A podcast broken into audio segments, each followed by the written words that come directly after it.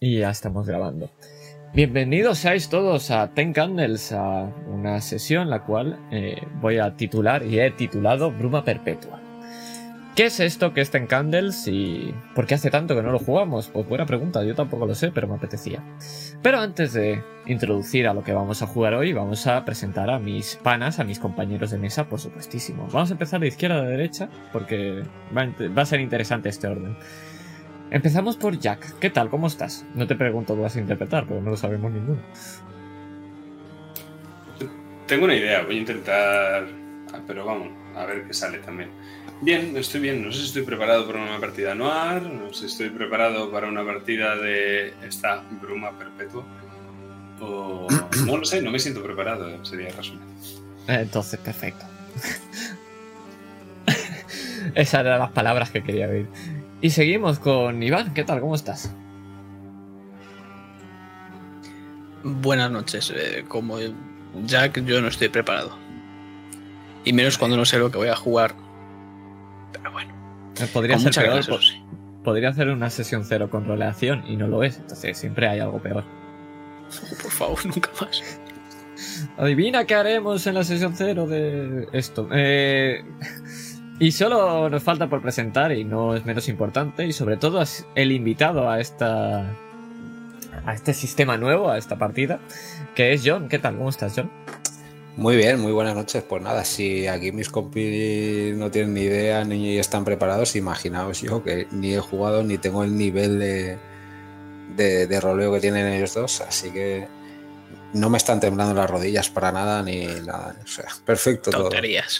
Eh, no te preocupes, ya verás como al final. el- Esto al final lo único que tienes que tener preparado es pasártelo bien y ya está. Yo tampoco tengo ni idea de lo que vamos a jugar. Eh, no he dicho nada. ¿Qué es lo que vamos a jugar hoy? Os, os lo presento. Vas a jugar Ten Candles. Ten Candles es un PBTA, un sistema de rol que se dice en inglés Powered by the Apocalypse, vaya inglés que tengo, en el cual la narración se comparte con la mesa y eh, se explora un poquito más eh, a partir de todos en conjunto. Veréis un poco cómo funciona esto. Pero eh, antes de hacer un poco más de presentación, tuve aquí algo escrito súper bonito en el cual, sí, no, no vamos a, vamos a hacer un storytelling. Yo he dicho jugar a rol, pero esto es storytelling, lo sabemos todos. Eh, peor sería jugar a D&D. Bueno, vamos a hacer la introducción a este. Mira, hemos hecho el mismo chiste los dos, qué maravilloso. Así que vamos a hacer esta introducción, ¿vale? Así que con vuestro permiso, voy a cambiar la canción un poco más para adelante solo. Esto es lo mismo. Sí, es verdad, la última vez, mientras yo estaba contando esto, tiró la cerveza. A ver, a ver qué ocurre hoy. De acuerdo. Este juego es un juego sobre contar una historia. Y es que es una historia que sabéis que no va a ser agradable. Y todavía está muy lejos de ser una historia feliz. Es una que se mantiene ahí mucho después de que acabe, que arropa pesadillas y oculta sombras. Pero sobre todo esto, es una historia que nadie quiere contar, pero una que se necesita ser contada. Ten Candles es un juego de horror trágico, y sobre todo de narración compartida. Y horror trágico tiene un significado muy simple, que es que da igual vuestros actos, todos vais a morir. Y esta es una verdad indiscutible, es un juego donde no se puede ganar.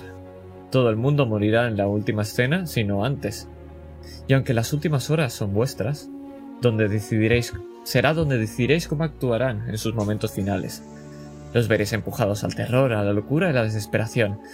Es un juego sobre la pérdida, aunque también es un juego sobre la esperanza, porque a pesar de que vuestros personajes morirán, debéis tener esperanzas de que sobrevivirán. Esta esperanza debe mantenerse viva, incluso al final, aunque la esperanza puede perderse cuando se la empuja al filo del abismo. Es en esos momentos que la oscuridad de alrededor se convierte en nuestra propia oscuridad, y ellos habrán ganado. Pero ¿quiénes son ellos? Ellos son lo desconocido, son nada y son todo. Pueden ser tu vecino, la policía, una mafia, el presidente, un país, un dios, un demonio, un ser imposible de comprender, la muerte, el propio destino, o puede no ser nada. Lo que está claro es que ellos van a por vosotros. Ten Candles es un juego de narración compartida. Existirá la figura del máster, o sea, si yo, que se encargará de dibujar el ambiente, dar algunos retos y tomar control de la narración de manera gradual. Aunque llevará esta historia a su final, no luchará contra vosotros. Porque recordad, este juego no se puede ganar. Va de contar una historia. Ahí es donde entran los jugadores. Todos los jugadores tomarán partes en la creación y cómo se contará vuestra propia historia. Cada jugador deberéis crear uno de estos malditos y encarnarlo empatizando y creyéndoslo lo mejor que podáis, diciendo y decidiendo sus palabras y acciones. Vuestro objetivo es cuidar e intentar que salga victorioso vuestro vuestra creación, pero por otra parte, también debéis contar una historia, trágica y oscura. Debéis animar a continuar a tu personaje, pero también introducir conflictos, fallos y miedo. Debéis construir un personaje y estar listo para desafiarlo, herirlo y, llegado al momento, acabar con él. Las velas se relacionan con el tiempo y el progreso. Durante el juego, y en Roll 20 podréis verlo, cada fallo en el conflicto oscurece una vela, y la historia avanza hacia la siguiente escena, acercando el juego a su trágico final. Cuando solo queda una vela encendida, los personajes perecerán. Incluso si los jugadores no fallan ni un solo conflicto, esa vela acabará por consumirse. Y es que el fin siempre llega, de una manera u otra. Esto es Ten Candles, así que buena suerte. Pero vamos a seguir con las reglas. Ten Candles funciona a partir de escenas. Cada vez que una vela se apaga, por cualquier razón, la escena acaba y una nueva empieza. Las velas nunca se van a volver a encender. ¿Cómo se soluciona la resolución de conflictos? Como os he explicado antes, pero para todo el mundo en directo, existe una piscina común de dados que se lanzará cada vez que se intenta resolver un conflicto. Si alguno o incluso uno único cae en 6, el conflicto se supera y ese jugador pasa a tener el control de la escena. Aunque todos los dados que caigan en uno se pierden y pasan a ser del máster hasta el inicio de una nueva escena. Si ninguno cae en 6, el conflicto falla. De esta manera, por cada conflicto, la piscina del máster crecerá y lanzará también sus dados junto a los de los jugadores. Si él tiene el mismo número o más de 6, el conflicto no tiene por qué fallar, pero sí recuperará el control de la narración. Por cada escena nueva habrá un número de dados igual a las velas encendidas, y las apagadas serán del máster. ¿Hasta aquí todo claro? Para que me quede claro, eh, aunque yo, por ejemplo, imagínate que tiro 10 dados, pierdo 5, en la siguiente vela, digamos, vuelvo a tener nueve dados. Se, resetea, exactamente. Pero ten en cuenta que yo lanzaré cinco dados en contra de tus cinco perdidos. Ah, tus cinco que mantienes, perdón. De acuerdo, las velas se pagan si un jugador pierde el conflicto. Aquí es donde se cambiará la escena. También podéis escoger deliberadamente apagar una, una vela después de un conflicto superado para tomar el control final de la escena. Cuando solo queda una vela, el juego entra en los últimos en pie, que es totalmente del dominio del máster. ¿Hasta aquí claro? Perfecto, y por último, pero no menos importantes, es que cada vez que una vela se apaga, una nueva escena empieza. Y es que dos eventos ocurrirán siempre. A partir de entonces se establecerán las verdades y la piscina de dados de los jugadores se rellenará. Las verdades se elegirán entre todos nosotros y será la descripción de la propia escena. Esto lo veremos un poquito más adelante. Pero, y ahora viene lo divertido, vamos a empezar con la creación de personajes. Tenéis todos fichas en Roll20. No son fichas, son notas. Y es que vamos a empezar a escribir los traits, las virtudes y vicios. Estas virtudes y vicios se pueden quemar para hacer un reroll. Esto lo veremos un poco más adelante. Cada personaje tiene una virtud y un vicio. Una virtud es algo que tu personaje está orgulloso, es de ayuda o es positivo. Y las virtudes tenéis que tener en cuenta que deben resolver más problemas que crearlos. Y los vicios es totalmente lo contrario. Es algo que tu personaje se avergüenza y además tienes que lidiar con ello o luchar con, en contra de eso. Y los vicios deben crear más problemas que resolverlos. Tened en cuenta que elijáis. Lo que elijáis marcará o ayudarán a marcar también un ambiente en la historia. Escribidlos y decidlos en voz alta, por favor. Empezamos por Jack, seguimos por Iván y luego iremos con John en el orden de presentaciones. Tened en cuenta que los personajes los hacemos entre todos, así que no penséis que así será vuestro personaje. Lo aviso ya.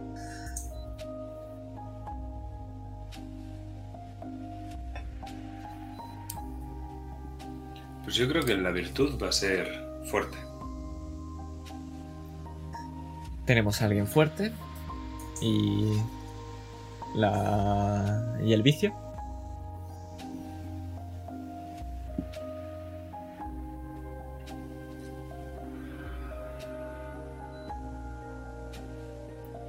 Sádico. Sádico. Perfecto, tenlo apuntado. Iván, ¿qué tienes pensado?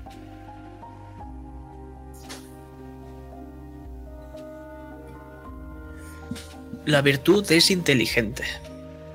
Es alguien que sabe qué debe hacer en cualquier momento para seguir adelante. El vicio es apariencia intimidante. Es intimidante, pero en mal sentido. Eso es bueno. Está- es interesante. Vale. Y John, ¿qué tienes pensado? Eh, yo como virtud había pensado ágil, una persona rápida de, de- de reflejos y rápida de movimiento. Y en vicio eh, frío, eh, sin- no, no tener sentimientos ninguno. O sea, no, Frío. Em- cero empático, vaya. Perfecto.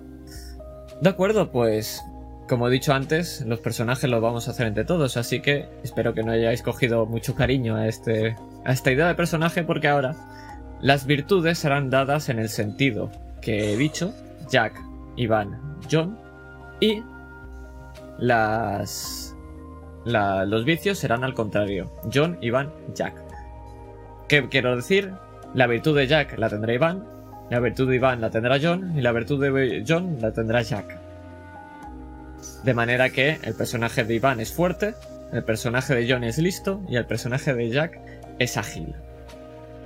Y al contrario, el personaje de Iván es frío, el personaje de Jack es intimi- eh, intimidante y el personaje de John es sádico. Entonces, ¿cómo quedaría? Menos. Los... Me- Menos mal que no me ha tocado sádico. ¿eh? me ha tocado ya frío que ya. La verdad es que sí, eh, dentro de lo malo, no eres tan malo. Como siempre. ¿Cómo han quedado al final los personajes? Pues yo soy ágil e intimidante. Yo soy fuerte y frío. Y yo soy listo y sádico. Perfecto. Pues estos ahora son los lienzos de vuestros personajes. Pero antes de esto vamos a hacer una pequeña lectura del ambiente.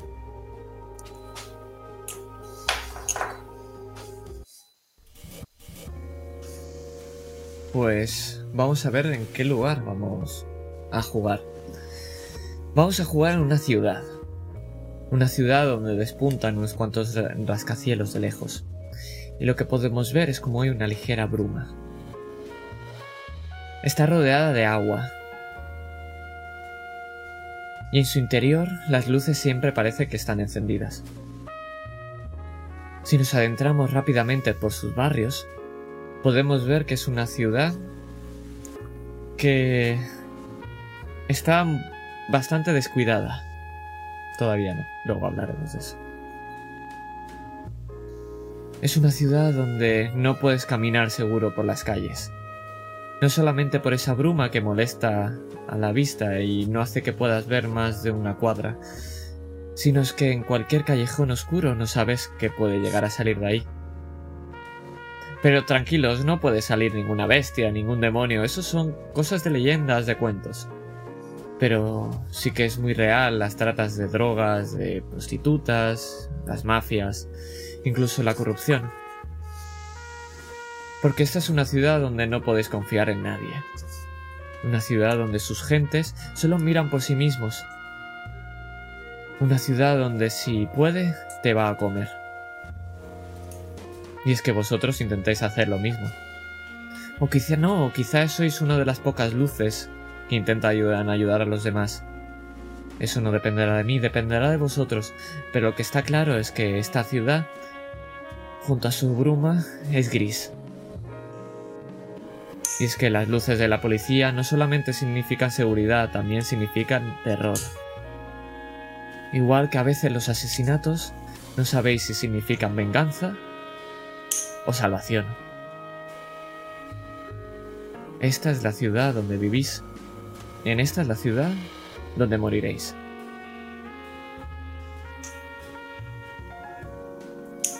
Pero vamos a seguir con vuestro personaje. Y vamos a cambiar la música otra vez. Vamos a seguir con vuestro personaje. Ahora es cuando le vamos a dar nombre a vuestro personaje. Junto a esto, haremos una rápida descripción del personaje. Una que se verá en una frase. Así que, si lo tenéis pensado, adelante. Y además así yo os pongo el nombre. Vale, yo sí que lo tengo pensado. Luca Merck. Luca Merck. M-E-R-C-H. Merck. M-R-C-H. Merck. Vale. Luca Merck. Te falta la, ¿Lo he puesto bien o...? te falta la, la E antes de la R. Eh, Merck, sí, he puesto Merck. Merck. Vale. En una rápida fra- en una frase, ¿cómo se describe a Luca Merck?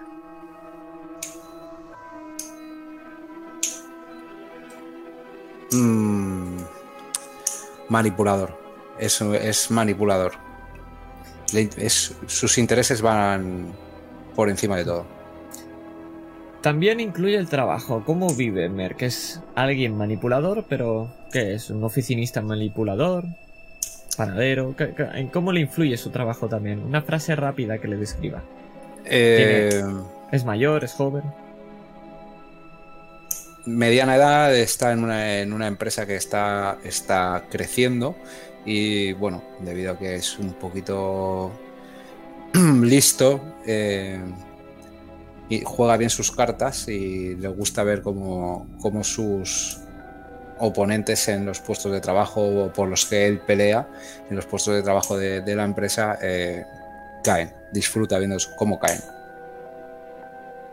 Genial, entonces estamos hablando de un hombre ambicioso, un hombre empresario y alguien que disfruta de sus...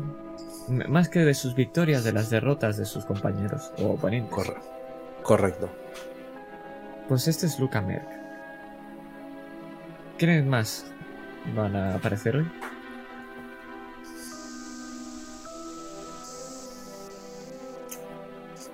Yo lo tengo. Pues Jack. ¿Quién vas a ser? Mr. Brown. ¿Cómo es Mr. Brown? Mr. Brown es un detective a sueldo, alcohólico, atormentado por sus recuerdos y de gatillo fácil. Mucho más de lo que admitiría, por supuesto. Maravilloso, una buena. Un buen resumen. Y Iván, quedas tú. ¿Cómo va a ser tu personaje? Me llamo Joseph. Y he sido un huérfano. Me he movido por los barrios bajos, los más peligrosos, y he tenido que vivir como he podido, por lo que me he convertido en un matón. Soy ese típico matón que va a por la paga, a por esa, a ese dinero, porque la gente paga por protección. Cada uno tiene su trabajo. No es mi problema. Yo también quiero vivir. Genial, pues tenemos a un policía, un, perdón, detective, alcohólico, de gatillo fácil. Tenemos a un matón que hace lo que tiene que hacer por sobrevivir. Tenemos a un empresario ambicioso. De acuerdo, solo nos falta el concepto. Y este concepto es una idea donde se perfila su vuestro personaje, pero creo que lo habéis hecho bastante bien perfilado. Es decir, creo que no haría falta añadirle mucha cosa más. El ejemplo son colegiala risueña de trenzas rubias o carpintero retirado, que aún le queda mucho trote, así que creo que le encaja bastante bien las frases que habéis usado. Apuntaros esa pequeña frase para que no se os olvide o lo tengamos en cuenta. A no ser que se nos pase de cabeza, si lo recordáis, pues hace falta. Sí, no hablemos del carpintero Dane, efectivamente. Maravilloso. Pues planear momentos. ¿Qué son los momentos? Los momentos son una escena personal o un evento que se va a jugar sí o sí en algún punto de esta sesión. Este evento le va a proporcionar al jugador la em- oportunidad de encontrar esperanza. Se puede encontrar en un acto de heroísmo, resolviendo un misterio, consiguiendo un objetivo, llegando a un lugar indicado o cualquier otro logro. Todos debéis escribir en vuestra ficha. Encontraré esperanza cuando y la frase consiguiente. Así que encontraré la esperanza cuando salve a un compañero, derrumbe a un contrincante, lo que queráis. Y obviamente cuando lo tengáis, lo, me lo decís. Lo tengo. Encontraré esperanza cuando salga de mis problemas usando la violencia. O resuelva un conflicto usando la violencia. Algo que no va a ocurrir, por supuestísimo. Maravilloso. Luca y Joseph, ¿lo tenéis? A ver, encontraré esperanza cuando no utilice el juego sucio para salir de, de. para salir bien parado. Cuando no la utilices. Exacto. Perfecto. Joseph. tú. Hemos visto un acto de redención. ¿La habrá por tu parte? Esperemos. Encontraré esperanza cuando alguien me comprenda. Maravilloso. Tened en cuenta que este momento tendrá un conflicto, y si supera, se ganará un dado de esperanza. Se considerará que supera la tirada con 6 y 5 con ese dado. Además que no se pierde con un 1, a no ser que se falle el brink. Luego veremos qué es el brink. Es decir, si ganáis este conflicto ganaréis un dado extra, y este dado extra se ganará, eh, conseguiréis acertar con un 6 y un 5, además que jamás lo perderéis con un 1. A no ser que sea en una tirada de brink y se falle. ¿Queda claro esto? Importante, este momento va a ocurrir y no solamente tiene que ser por mi parte, porque recordad que es una autoridad narrativa. A partir de la sexta vela, sexta debería empezar a aparecer mínimo. Y tenemos que hacerlo entre todos. Recordadlo. Tenedlo presente. Vuelvo a recordar. Violencia por parte del alcohólico. Comprensión por parte del matón. Y nada de manipulación para el manipulador. Creo que va a ser rápido de recordar, fácil de recordar. Pues vamos a una cosa interesante, que va a ser descubrir las oscuridades. Es que esta idea, es- a estas alturas ya tenemos una buena idea de cómo van a ser vuestros jugadores, ¿verdad? Quiénes son, por qué están ahí, qué se está ocurriendo, incluso sus rasgos y momentos ya, tanto vuestros como de vuestros, eh, vuestros y de vuestros compañeros. Pero ahora crearemos oscuridad. Escribir una oscuridad es como un rasgo, pero en vez de describir cómo es un personaje, las oscuridades escriben qué son capaces de hacer. No representan en ningún momento lo que son. Las oscuridades son rasgos escondidos que muestran en qué puede convertirse un personaje si se empuja al borde del miedo o de la desesperación. Y es que cuando todo se ha quemado o perdido, tu oscuridad es tu último oscuro refugio. Si decidís abrazar tu oscuridad o negarte a perder tu esperanza, es decisión de cada uno de vosotros. Pero en las sombras de la sociedad, incluso los fuertes pueden caer en la oscuridad inevitablemente sin darse cuenta de lo que se han convertido, y más importante, de lo que han sacrificado. La realidad de una oscuridad debe ser peligrosa. No es necesario que esté arraigado a la violencia para que sea peligrosa, pero puede demostrar que un personaje está roto. Es una llamada a cuestionar la sanidad, humanidad o confianza de los personajes. Y esta vez tiene que ser secreta. Secreta tanto para el resto hasta que se use. De, otra manera, vuestros compañeros dudarán de vosotros desde el principio, y eso es algo que no queremos. O al menos no de momento, ¿verdad? Escribid todos. Te he visto y escribiréis la oscuridad. Aunque aquí hay una excepción que va a ir para John, si no me equivoco. Y es que no será vuestra, será la de vuestro compañero. De esta manera sabréis que la oscuridad que tendrá. Y también sabéis de lo que puede ser capaz. Cada uno ha visto lo que es capaz de ver de hacer el resto. Pero qué haréis con esa información es cosa vuestra. Y esa excepción, John, es que funcionará así con todo el mundo menos conmigo, porque yo aquí también tengo un papel. Es que yo escribiré la oscuridad de Jack, pero tú, John, escribirás la oscuridad para ellos. Esto hará ellos, que se- Perdón, la Pa- de ellos dos. La de ellos, la de esta figura Ah, que os vale, vale, persigue. vale, vale. Perdona, vale, vale, vale. Y para ti, esto lo que hará será establecer la identidad, la capacidad y la fuerza de ellos. Solo hay una regla, que es que son imparables. No puedes establecer ninguna debilidad, ya que acabarán con vosotras de una manera u otra. Solo tienen una sola debilidad, que es vuestra esperanza. Así que dicho esto, vamos a escribir las oscuridades. Cuando las escribáis, me las pasáis tanto a mí como al compañero. Es decir, Jack escribe la de Iván, Iván la de John, John la de, la, la de ellos y yo la de Jack. Vale, yo ya tengo una pregunta. ¿La oscuridad cómo la puedo utilizar? Eh, ahora la explico.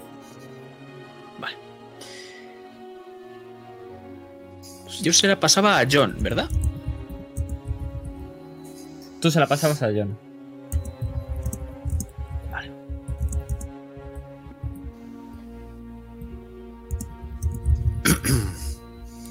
Hay una cosa que no me ha quedado del todo clara. La oscuridad puede ser algo que afecte negativamente exclusivamente a ese... Eh. O tiene que ser una fuente de fuerza. Esta oscuridad es algo negativo para todos vosotros, algo que hacéis.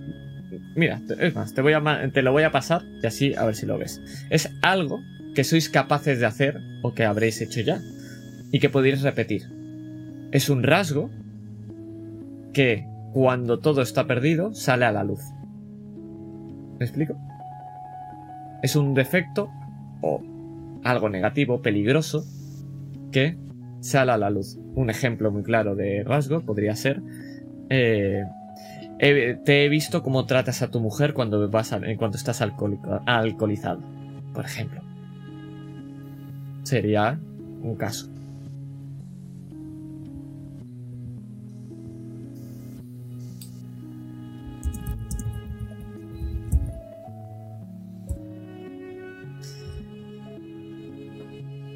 Es- la mía es bastante sencilla, la verdad. Vale, yo creo que ya lo tengo también. Lo voy a Vale. mandar. Envíamelo.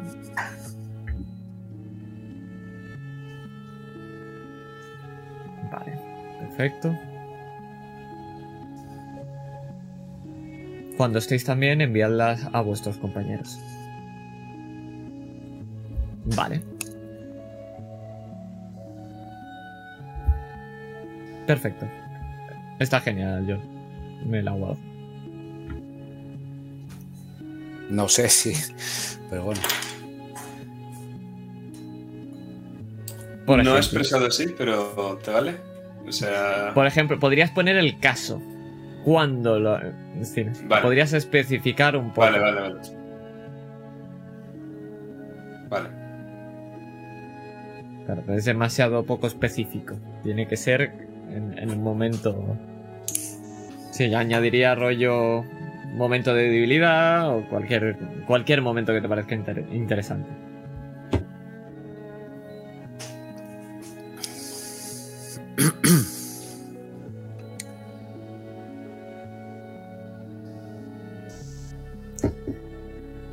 Entonces, mientras acaba de, de escribir Jack, os voy a explicar cómo van las oscuridades. Que es que para acaba de recibirla y es muy bonita. Vale. Para resolver un conflicto, podéis quemar vuestra oscuridad y podéis volver a tirar toda la pool de nuevo. La oscuridad no se quema. Se puede utilizar varias veces. Pero si pierdes, eres consumido por tu oscuridad, automáticamente se quema y perderás ese dado de esperanza. Es decir, es algo en lo que podéis agarraros hasta que perdáis. Y en el momento que perdáis, ya no volveréis a poder usarlo. ¿Queda claro? Ahora bien, No. por... Os lo entenderás mejor con este orden. Porque ahora, esto deberían ser hojitas que las pondríais en orden. El orden será la oscuridad debajo y encima vais a poner el rasgo o el momento. ¿Esto qué hará? Que vosotros queméis rasgos en el orden que tengáis. Es decir, si yo me pongo el primer rasgo, el momento, el segundo rasgo y la oscuridad, aparecerán en la aventura con ese orden. Y tendréis que vosotros ir quemándola. La oscuridad es la última. Y es vuestra última oportunidad para seguir teniendo ventaja. En el momento que uséis una oscuridad y perdáis el conflicto, perderéis también esa oscuridad. Además de si tenéis ese dado de esperanza con que habríais conseguido anteriormente, también se perderá. ¿Queda más claro ahora?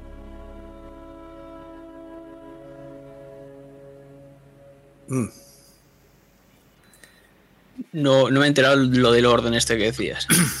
El orden de, de cómo se quemarán estas ventajas las eliges tú, exceptuando la oscuridad, que será la última.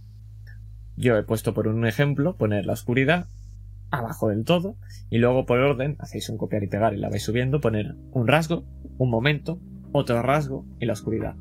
Tened en cuenta que vosotros tenéis que ir quemando esto. Eso significa que como va a ir avanzando la partida, tenéis que ir quemándolo para que llegue el momento, para que llegue la oportunidad y tal. Cuando llegue el momento, quemaréis la carta del momento.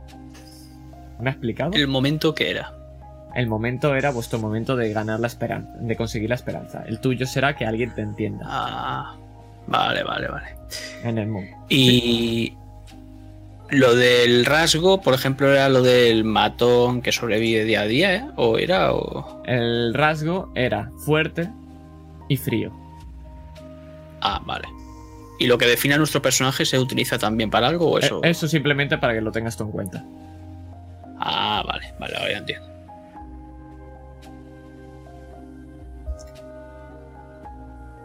¿Nos hemos pues, entendido todos ya con, con el orden y todo?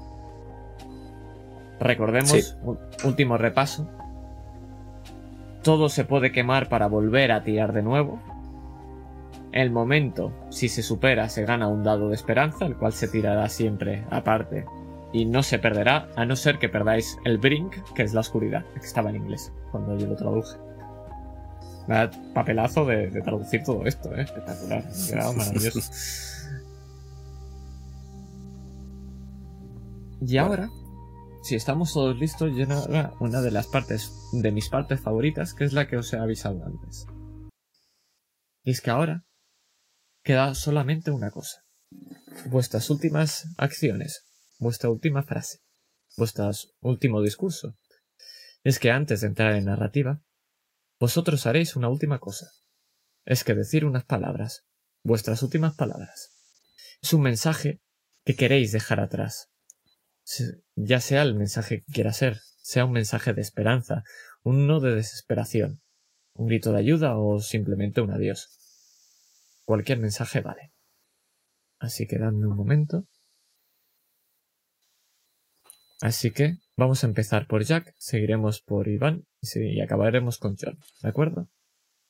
Así que, cuando quieras, Jack. Está claro que me he quedado sin balas.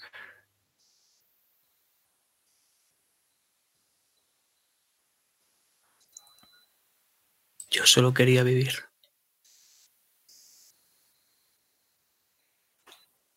Las victorias propias saben mejor con las derrotas ajenas.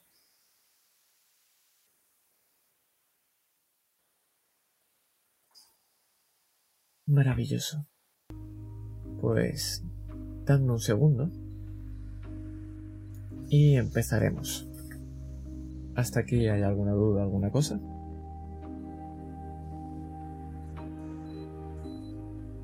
Yo imagino que luego en, en partida surgirán, imagino. Luego Cualquier para mí duda. es la primera, así que Cualquier duda, no te preocupes, se, se comenta y, y listo. Vale, pues dicho esto, falta explicar las verdades, que esto lo haremos ya directamente en partida. Porque es bastante sencillo de entender, la verdad. No es muy complicado. Pero Deberíamos de- saber el orden más o menos de, de la lista que tenemos para quemar los rasgos y todo esto de cada uno. O... Un momento, porfa. Que quiero buscar.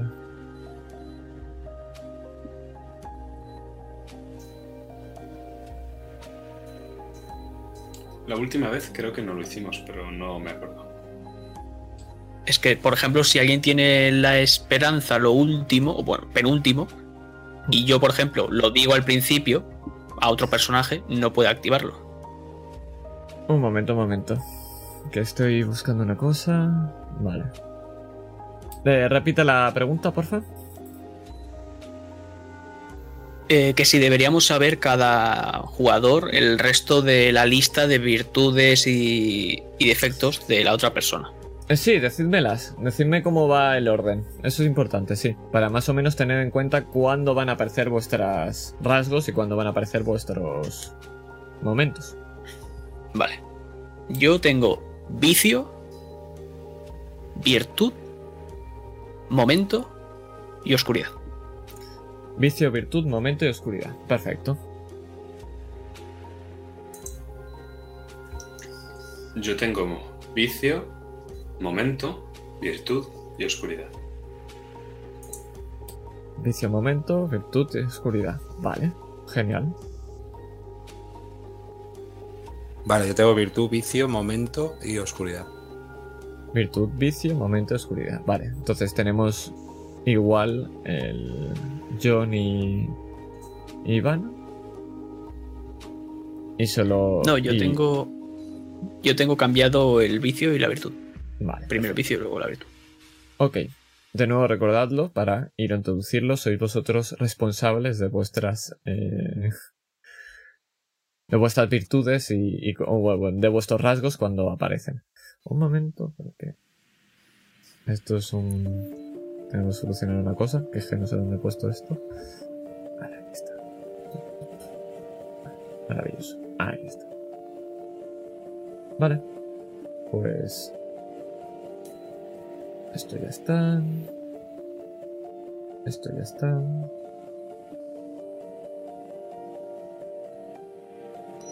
Mm, mm, mm. Y eso ya está. Vale. Pues. Un momentito de nada. Aquí. Y aquí. Vale. Perfecto. Pues ahora dicho esto. Vamos a, esta- a irnos a esta ciudad sin nombre. Porque tiene uno, pero no nos interesa saber cuál es. No de momento. Esta ciudad, recordemos, gris, igual que esta niebla, esta bruma. En esta ciudad ha ocurrido algo muy particular.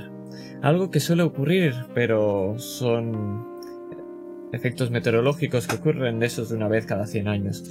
Y es que hace tres días que hay una bruma perpetua, una neblina constante, que es tan intensa, tan densa, que el sol no ha aparecido todavía.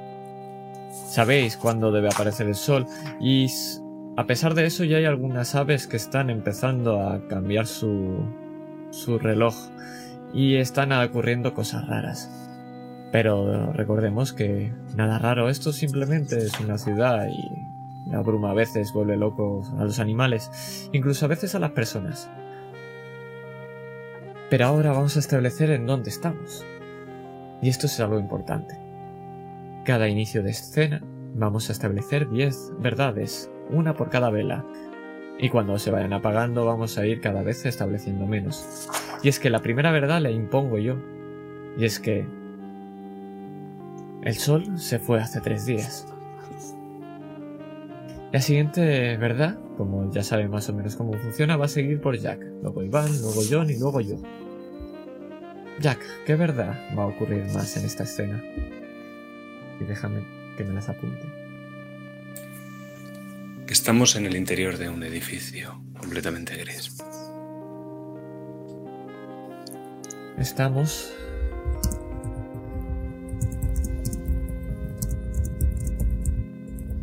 Estamos en el interior de un edificio. Esta es una verdad y esto no se puede cambiar. Ahora debéis construir dentro. O debéis seguir dibujando. Iván, ¿cuál es la segunda?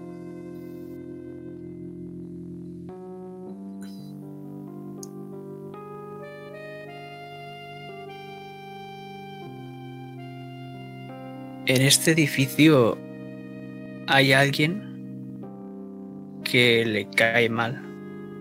Uno de nosotros.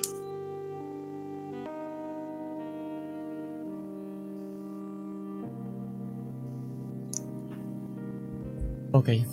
John, tercera verdad. Ahí en la sala donde nos encontramos eh, del edificio hay demasiada gente. Es, está muy poblada. Está muy. Hay mucha gente.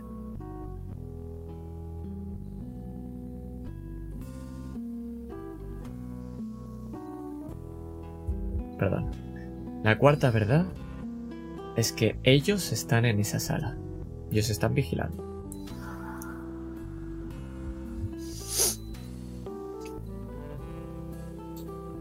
La quinta verdad es que todos, de una forma u otra, venimos armados.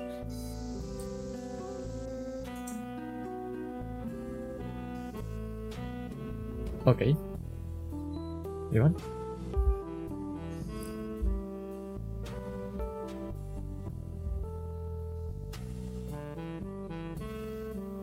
Hay tormenta. Puede que se apaguen las luces.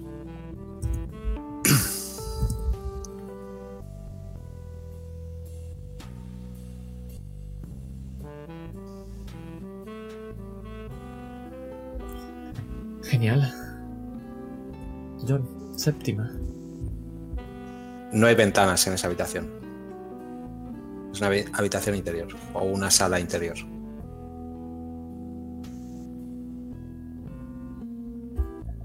Maravilloso. La octava. Dejad que me la piense. La octava es que en esta sala todo el mundo está fumando. Y hay una humareda o una bruma constante en esta sala.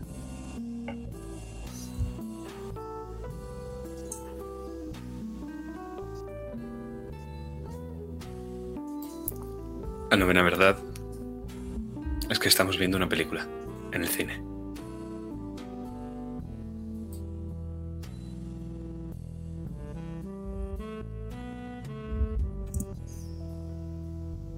¿Y Joseph? No, la última no podéis. La última, igual que la primera, siempre serán las mismas. Es que la última es que todavía estáis vivos.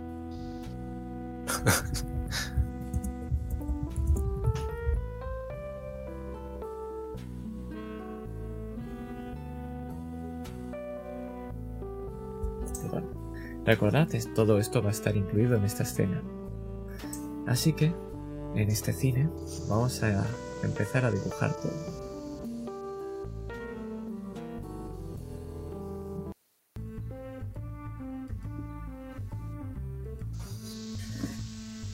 Esto es una sa- sala de cine.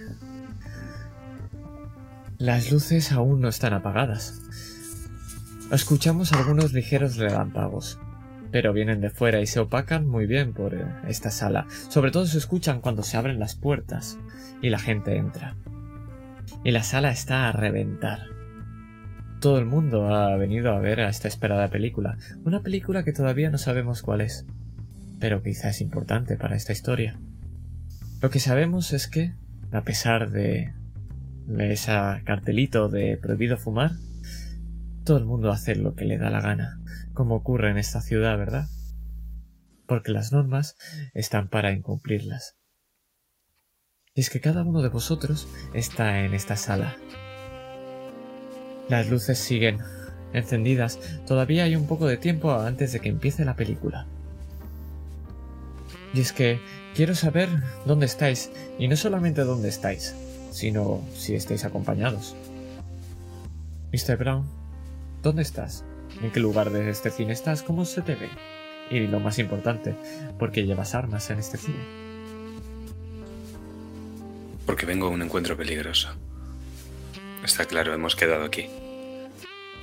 Y lo que se ve es como llevo el sombrero puesto con poco decoro pese a encontrarme en un espacio, en un interior. Una gabardina negra que no me he quitado, pero que oculta bastante bien las dos cartucheras de mis pistolas. Estoy esperando a Joseph, he quedado aquí con él. Tenemos un trabajo que hacer.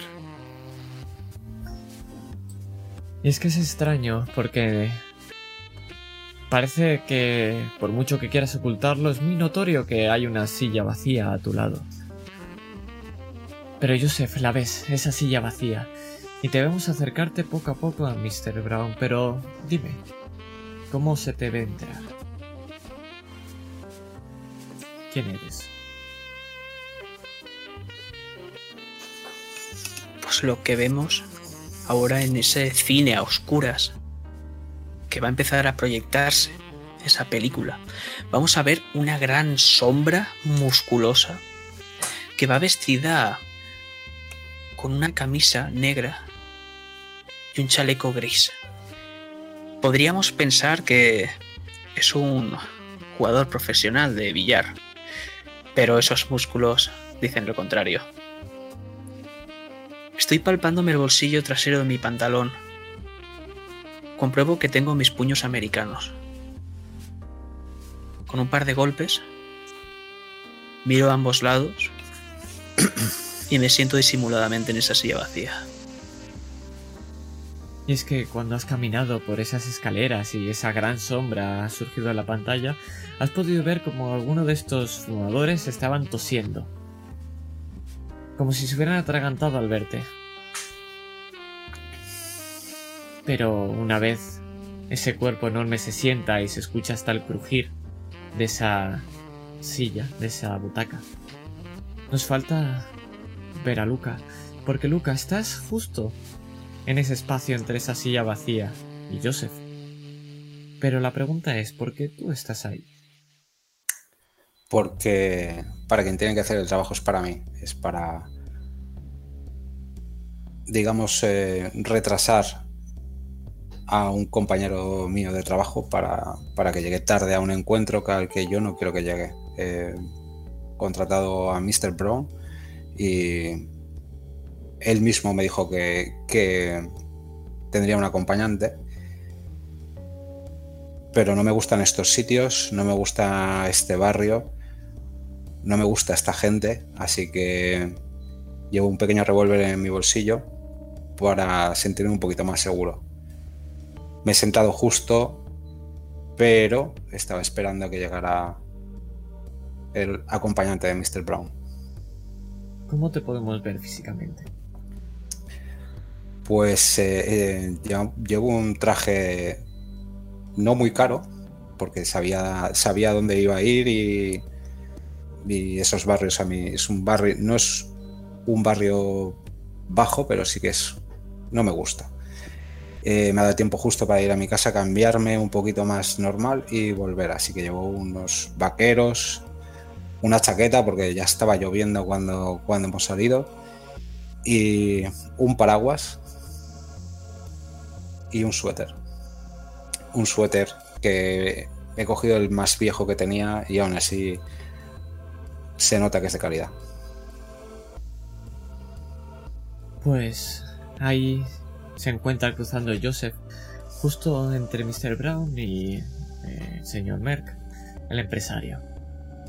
Y con esa, esa caída en ese sillón y como un bulto por encima del resto, bastante notorio.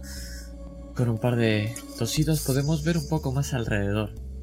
Y es que todo este humo sale de un conjunto de grupos. De, eh, de un grupo. Estos están en todos trajeados y no fuman de cigarro, fuman de puros. Y es que sabéis que este barrio, esta zona, es peligrosa, pero no es peligrosa porque sea un barrio bajo, no, al contrario. Es porque aquí es donde se reúnen todos los empresarios, a hacer todo lo que los empresarios no deberían hacer. Y es que qué mejor lugar para evitar las miradas que en uno donde todos los trapicheos ocurren. Es un poco paradójico, pero en cualquier momento hay un par de salidas de emergencia con la luz un poco encendida. La tienes claro, Mr. Brown, no es la primera vez que, tienes, que vienes aquí. Pero la pregunta es, ¿de esta sala dónde os encontráis? Arriba del todo, ¿sois más del centro, en un lugar apartado, a, las esquinas de la sala? Yo me imagino que estamos en el centro, pero en una de las esquinas. Y que yo me he sentado un par de asientos hacia la izquierda para dar sitio a Joseph para que llegue y se siente a mi lado.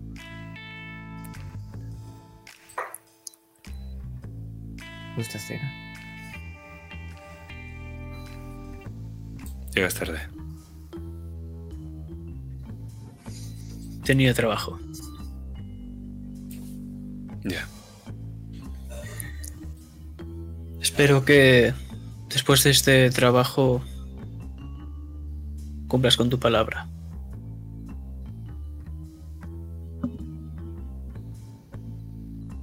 Bueno, señores, eh, la palabra la palabra dada y tu tardanza no me importan mucho. Así que os daré, si os parece bien, los detalles de la persona en cuestión. Edward Simp. Ahora eh, no quiero que llegue mañana a trabajar.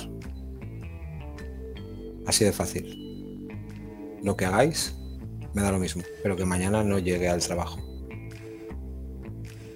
Creo que no es muy difícil, ¿verdad? ¿Y los demás días también debe faltar o solo es ese día?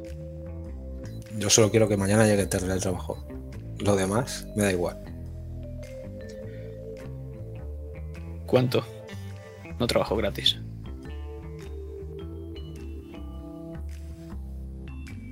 No sé. eh, Solo va a ser un día, así que. Queremos mil cada uno. ¿Mil? Cuando dices mil, ¿Estás sordos? cuando dices Os mil, daré mil puedes a cada ver- uno. Antes de que sigamos con esto, puedes ver como una mujer empieza a caminar por encima de esas escaleras y se sienta justo a tu lado, Luca. Y es una mujer que no conoces. La ves con ese vestido rojo despampanante, una pierna abierta. No es un vestido para estar aquí. Y está fumando de un cigarrillo de estos con una boquilla de mucho más larga para alejar el cigarrillo. Se la acaba de encender. ¿Tú por aquí? Justo cuando dices mi. Tú también eres de esos, ¿eh? ¿Y tú? ¿Qué haces aquí? Me gusta fumar y ver películas. Y este es el único lugar donde se puede. Este Y- es el único lugar al que la gente viene para no ver la película. Ese asiento está ocupada, señora, piérdese. Oh, Mr. Brown, no se preocupe. Desconocida. Y dígame, ¿desde cuándo le interesa fumar y ver películas? Desde que los negocios van mal, señor Merck. Desde que los negocios van mal. Pero... No hace falta que esté cerca de indeseables, ¿verdad? No sé cómo se llama, pero me cae bastante mal. Me iré un poco más arriba. Señor Merck. Ahora la acompañaré. Y me levanto para que, para que pase. Y ves cómo se bambolea con ese movimiento de cintura. Es exagerado, sabes que lo hace perfectamente. Y es que esta mujer la conoces porque es una empresaria. Está a varios rangos por encima de ti. Y además, sabes que se ha ganado todo lo que se ha ganado con esas caderas. Señorita, ahí arriba solo hay un montón de cerdos. Le paso una tarjeta.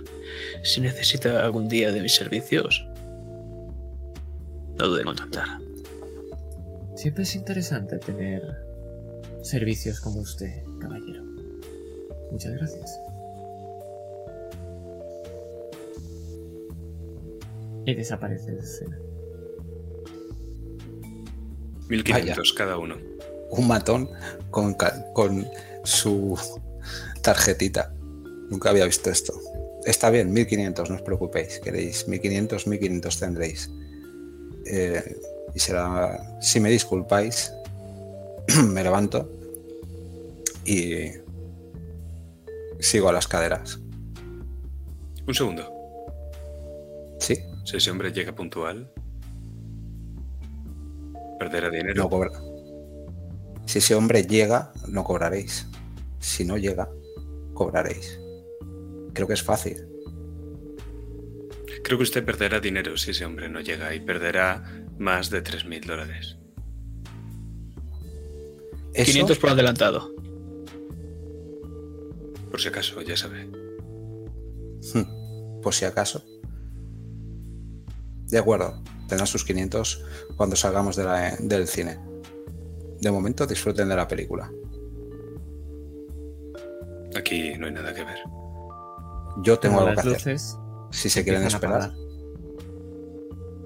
Y es que mientras empiezan a atenuarse esas luces, las laterales, que son como grandes bombillas enormes, poco a poco apagándose, empieza a aparecer una imagen en la en el proyector. Pero es que justo cuando se va a escuchar el primer ruido, todas las luces se apagan. Y el cuchicheo sigue, porque nadie está atento a la película, pero es que en silencio se escucha algo. Un disparo. Está claro, sabéis que vienen un poco por encima de vosotros, pero la pregunta es, ¿qué hacéis? No tenéis ni idea de a, a dónde ha sido y quién ha sido. Miro hacia arriba. Doy un pequeño toque al hombro a Brown. Deberíamos haber pedido más. No se ve por la luz, pero Brown está casi sonriendo y durante un momento da una calada todavía más profunda al cigarro que tiene en la boca y entonces sí que se ve como la comisura de su labio está erguida en una media sonrisa. En el momento en el que ha escuchado el disparo, ha sacado su arma en una exhalación, está comprobando el tambor quitando el seguro y coge una de sus pistolas con ambas manos y apunta hacia ese sonido. Pues, con tu permiso, va a ser la primera tirada. Así que, adelante. Tírame 10 de 6. Y si, a ver si sacas algún 6. Que sería difícil no hacerlo.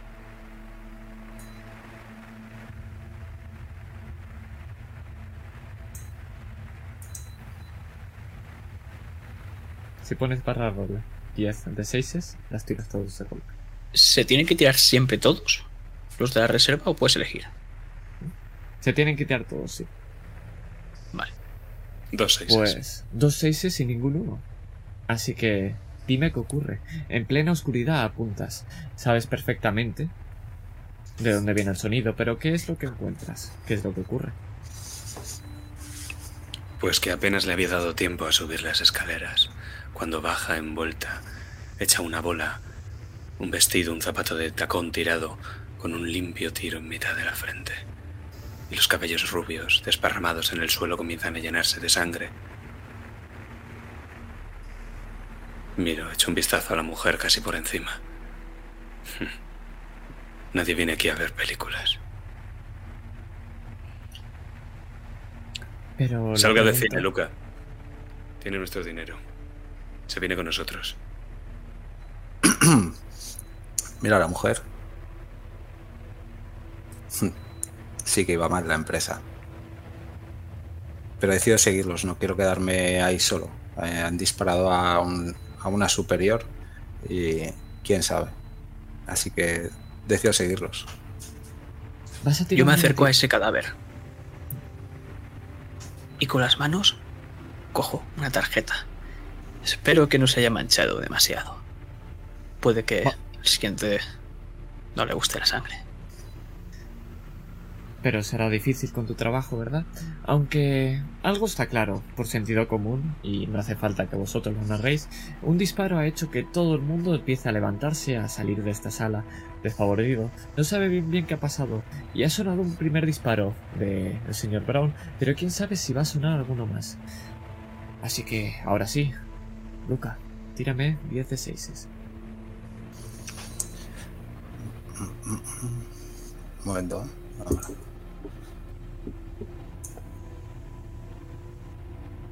La barra roll, ¿no? Sí, barra roll, espacio 10 de 6.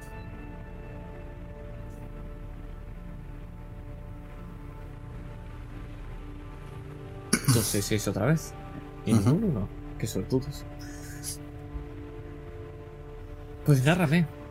La gente empieza a salir despavorida, empieza a moverse, pero ¿qué es lo que ocurre? ¿Cómo empiezas a bajar de este lugar? Voy siguiendo a Mr. Brown, dejando un poquito atrás a Joseph, eh, recogiendo su, su tarjeta. Vuelvo a echar la vista atrás para ver a, a mi, mi jefa, entre comillas. Y empezar a mi cabeza a dar vueltas el por qué estaba ahí, por qué la han matado y sobre todo por qué decía que iba mal la empresa. Algo, una noticia de la que yo no sabía nada y eso me, me molesta ni siquiera que la hayan matado, simplemente no haber estado atento a esa información en, eh, en el trabajo. Miro a Joseph y veo mucho músculo y muy utilizable, si se puede manejar bien. Y veo una muchedumbre de gente, nadie va más lento que, que otra persona. Intento mirar, ver, echar un vistazo en la sala, a ver si hay alguien que va un poco más rápido para salir o un poco más lento o no veo a nadie llevarse las manos a los bolsillos no logro distinguir entre todo, todo ese ajetreo a nadie en concreto así que me meto la mano en, el bolsillo donde tengo la, la pistola para tenerla cerca y preparada pero me escondo entre comillas detrás de la espada de Mr. Brown para, para seguirle y salir del cine Y es que empezáis a bajar, pero escucháis un crujido de detrás vuestro, y es que lo sabéis. Aquí el único que le importa a ese cuerpo va a ser el que tenga que limpiar todo esto. Porque ha sido rápido, la gente le da absolutamente igual, y lo que le han aplastado ha sido el cráneo. Y este suelo, este suelo de alfombra como de color rojo, se tinta de este mismo color. Sigue sucio igual que el resto y quién sabe cuántas veces habrá ocurrido algo así. Pero es que este humo no desaparece. Y es que lo oléis, os impregnáis con él. Y es que os voy a eh, pedir una tirada más.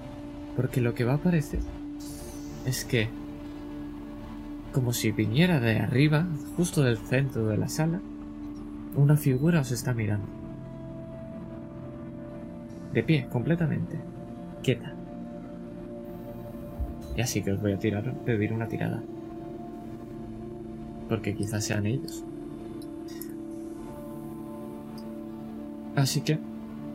¿Quién quiere tirarla? Cualquiera de vosotros.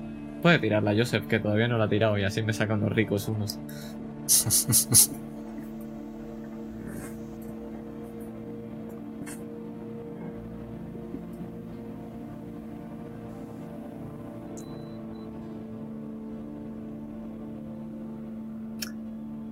¡Oh, qué bonito!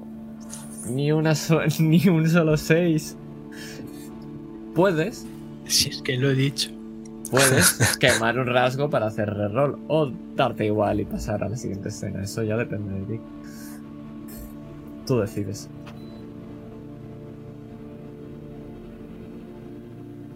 Voy a quemar el rasgo de frío. Creo que lo hemos Pues- visto suficientemente bien. Cuando estaba cogiendo esa tarjeta. Y se ha puesto detrás de mí ese empresario. Y ni siquiera me he dado cuenta que lo tenía detrás. Hasta que... Hasta que he visto esa figura arriba. y sin que se percate, he empezado a girar el cuerpo para que su cuerpo estuviese expuesto. O al menos una parte. No quería ser tan obvio, pero puede que se haya percatado. Por lo que he escuchado, es un hombre inteligente. Sabe lo que se hace. Pues vuelvo a tirar 16. O sea que...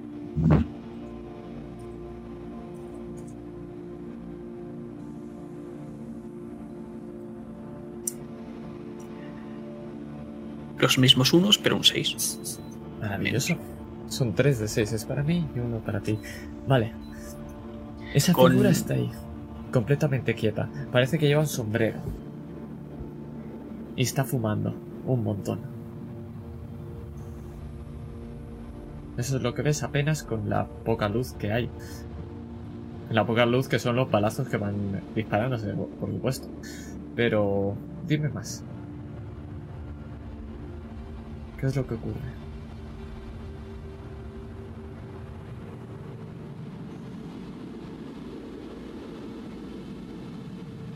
Cojo.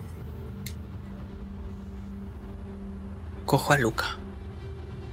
Me lo acerco a la cara. ¿Y ese de ahí? ¿Quién? ¿Quién? El de arriba. No sé quién es. Será mejor que nos vayamos de aquí. Este tiene pinta de ser un cabronazo. Empezó a arrastrarte. Brown, ¿dónde coño estás? Me debes una, no vas a morir aquí. Ya, ya sé que no.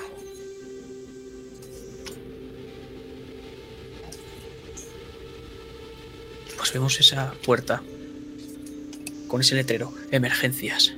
Y directamente ¡pum! pego una patada. Se abre de par en par. Y ahora empezamos a notar esa lluvia fría. Esa lluvia y como esa bruma. Parece que se mantiene. Porque la diferencia entre este lugar y- el exterior es solamente las gotas que caen. y es que os voy a pedir una tirada más. Porque ahora, cuando un relámpago ilumina la sala, lo poquito que se puede ver es como esta, sa- esta figura parece que se ha llevado la mano a la chaqueta y está apuntando con algo en la mano. Hacia vosotros, por supuesto. Pero el resultado de eso dependerá de esta tirada. Así que, ¿quién Yo no voy habrá a tirar. visto? ¿Quién habrá visto esto? Yo no, yo estoy fuera. Yo creo que lo he visto. Pues, Mr. Brown, señor gatillo fácil. Tírame. Yo te voy a tirar tres seis. Sácame dos. Creo que no. Qué lástima. Era- ¿Eran 7 de 6 o...? Eran Ah, tres Ah, uno. claro. Claro. No, no, Bueno, claro, yo, yo tenía menos, ¿no? Sí, Claro. tenías menos, pero como tampoco has sacado. de- no, siquiera has sacado 7 de 100. No hay ningún problema. Pues esto va a ocurrir así. Y es que lo que va a ocurrir es que se va a llevar la mano al bolsillo. Y lo que va a sacar de ese bolsillo es un puro. El cual con una sonrisa va a encendérselo. Y va a darle una larga calada. Y cuando os la da y sopla, parece como si toda esta bruma de este interior y la del exterior se empezara a mover. Pero eso es la sensación, porque hace mucho viento fuera. Y sonríe. Y es que Mr. Brown sabes perfectamente que si sonríe así es porque alguien tenéis detrás. Ahora, ¿quién de todos podría ser? No tienes ni idea pero está muy tranquilo y no sé qué es lo que te causará a ti. Pero con esa sensación se cierran las puertas. Y aquí se apaga una vela, la primera. Y ahora volvemos a establecer verdades. Y como siempre, la primera verdad es que hace tres días que no hay sol. Y vamos a empezar ahora al revés. Vamos a empezar por John. ¿Cuál es la primera verdad, John? Es de noche. Perfecto. Seguimos por Iván.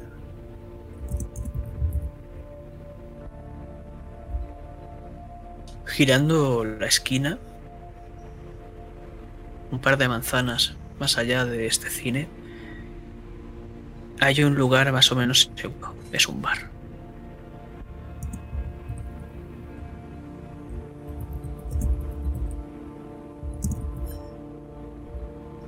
Jack. Cuarta verdad.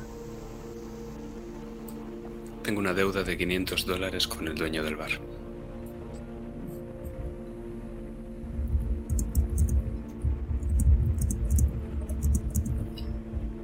Me gustan las que os puteáis a vosotros mismos. Esas son las más bonitas.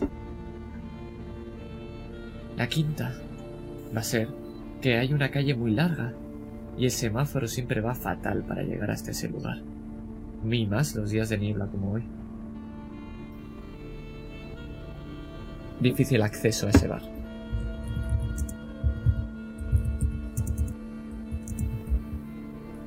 John continúa. Sexta. Las calles eh, apare- aparente- aparentemente están vacías o prácticamente vacías. Perfecto. Iván, la séptima. Faltan dos.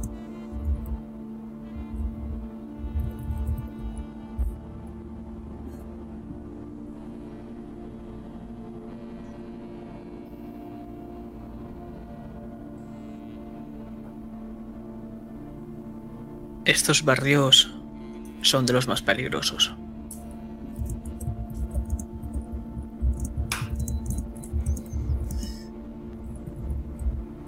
Y la última verdad antes de la que siempre ocurre, Jack.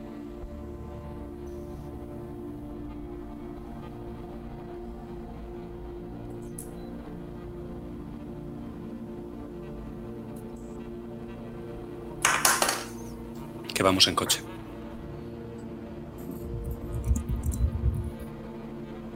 Y la novena es que todavía estáis vivos. Así pues, dejadme que pintemos este lugar.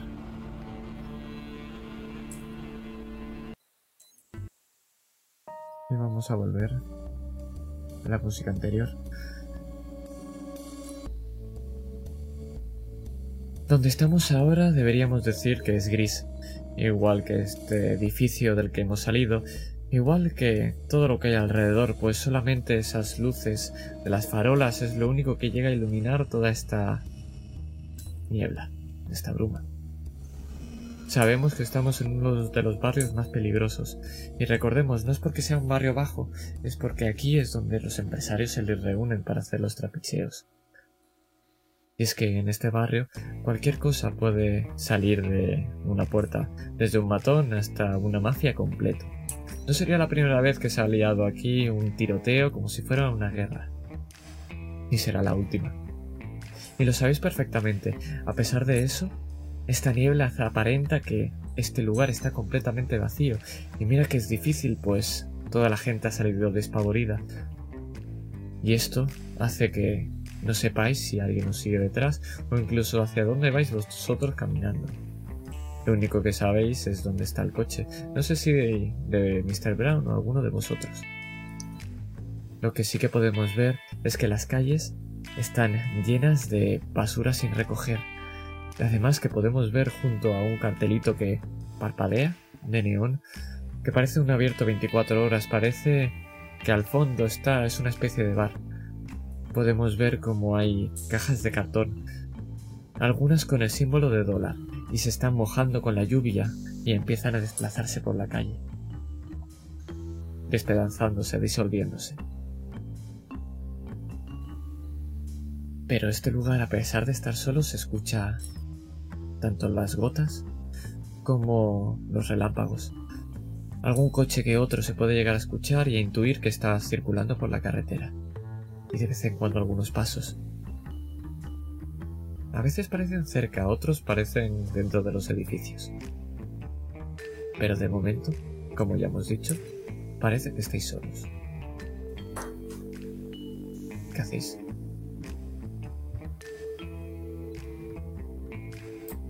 Los 500 tres. pavos. Hemos salido. Y tú conduces. Júntale tres. Pues nada, sígueme al coche y vamos a por el dinero. Aunque con los acontecimientos que acabamos de ver, eh, si queréis eh, un trabajo un poco más interesante y por supuesto mejor pagado, estoy abierto a daroslo. Es saber quién mató a, a esa mujer y por qué. No Esa interesa. mujer era de mi empresa. Igual que el señor Edward Sim, que es el personaje al que no quiero que mañana llegue a la empresa, sería un bonus para vosotros. Yo estoy fuera. Como queráis, vamos a por los 500. ¿Cuánto estarías dispuesto a pagar? Depende de lo que me reporte a mí la información para ascender en la empresa. Ahí os podéis llevar un porcentaje. Y antes de que penséis de que os puedo timar o no, creedme, no me apetece meterme con un matón y con un detective que solo piensa en disparar. Hay peces más grandes. seguro. Hay peces más grandes que nosotros dos. Os lo he ofrecido si queréis bien y si no también. Tampoco voy a insistir. Si no sois vosotros, seréis otros. Serán otros. Llegamos al coche, es un, un, un sedán negro. eh, con la llave directamente, ¡pum! abro el coche. Por favor, subid. Y arranco el coche. Antes de eso vamos a hacer una tirada, porque ha habido mucha gente y sabéis que en cualquier momento pueden perderse cosas, por eso lleváis armas. Así que me interesa saber si vas a poder abrir ese coche o no. ¿Y qué te vas a encontrar?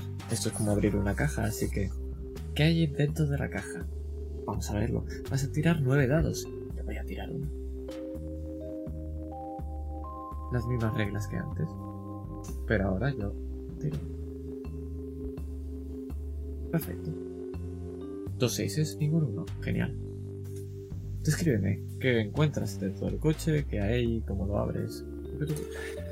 Nos acercamos al coche, es un sedán negro, ese tiene. está o estaba antes de que empezara a llover impoluto. Eh, la lluvia ha empezado a no mancharlo, pero saber que ya no va a quedar impoluto como estaba. Y el coche por dentro eh, también está impoluto. Está limpio hasta la saciedad, porque pues en el mundo empresarial ya se sabe que la imagen es todo y, bueno, siempre hay que tener todo lo que esté a la vista, todo lo que sea para, para impresionar en perfecto estado. Así que es un coche bastante llamativo en ese aspecto. No hay nada a la vista, nunca dejo nada en lo que es el coche. Y en el maletero sí, en el maletero hay siempre hay un par de sobres, porque en este mundo se tiene que se tienen que ganar favores de alguna manera.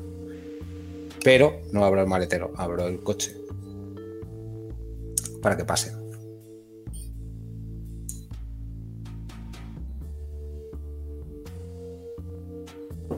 Te abro la puerta del siento. copiloto, Joseph. Y yo asiento, para justo sentarme y ver cómo el coche se hunde un poco y se balancea. Los he visto mejores, Luca. Lo tendré en cuenta si la próxima vez subes en mi coche. Y me meto en el- en- me siento en el, en el asiento del piloto. O'Donnelly. La vuelta de la esquina sigues todo recto y giras a la izquierda. Yo me he sentado justo detrás del conductor. Estoy comprobando que mi arma está en buen estado. Quito el seguro, lo pongo, miro mis balas. Me la guardo en el bolsillo, no en la cartuchera. Está cargada. Arranco el coche y viendo que no hay mucho tráfico me incorporo. ¿O'Donnelly? Me suena, pero ahora mismo no caigo. Es mejor que no te suene. No tiene que ser tan malo. Hazme una tirada, por favor. Porque hay muchísima niebla, como hemos dicho. Y en cualquier momento las luces... ¿Te he explicado que las luces no atraviesan la niebla? Por supuesto que no lo hacen. Pero quizá esto es interesante o no según la tirada. Veamos. Dos S y ni un solo uno. Vaya suerte. Adelante. ¿Cómo te incorporas? Me incorporo a la carretera esperando que pase un coche delante de mí y aprovechando esa luz, eh, ya que la, bruma es prácticamente impenetrable y si sigo por inercia, por inercia la dirección que me, que me ha dicho Mr. Brown y bueno, es una calle bastante larga, así que sé más o menos la dirección que me ha dicho por intuición, voy conduciendo para allá, maldiciendo la puta niebla. Qué ganas de que se vaya. ¿Es lejos, es cerca este lugar? Seguro que me ha dicho Brown eh, estaba un poco más eh, que siguiera esta calle recto y girar a la izquierda, así que mm, la primera, la primera, el primer cruce giraré a la izquierda, como ha dicho él. Perfecto. Pues... Si queréis pasamos este bar. Yo quiero probar una cosa primero. Y es, no sé si se ha quitado la chaqueta a Luca al meterse en el asiento del conductor, lo haya hecho o no. Yo estoy sentado justo detrás y mi mano creo que va a acabar en el bolsillo de esa gabardina. Pues... Dame una tiradita y veamos qué te puedes llegar a encontrar. Yo lo estoy mirando de reojo. Porque sé que la última vez me echó la bronca por hacer eso. Un uno, ¿eh? Qué suertudo, macho. Es increíble. ¿Qué es lo que te encuentras en esa gabardina? Y tú me dirás si Lucas se da cuenta o no.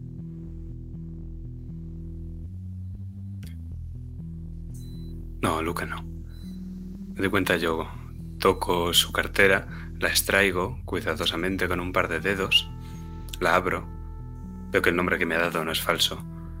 Cojo los billetes que hay dentro, meto la cartera dentro y al meterla dentro es cuando me doy cuenta de ese pequeño revólver. Lo toco un poco con la punta de los dedos, un calibre 40, un calibre 22. Esa mierda. Nada que hacer con mi 45.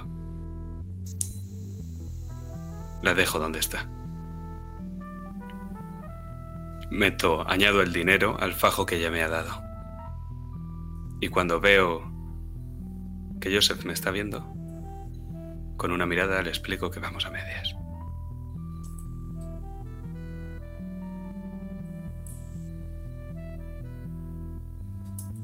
Escuchas un par de golpes a la ventana.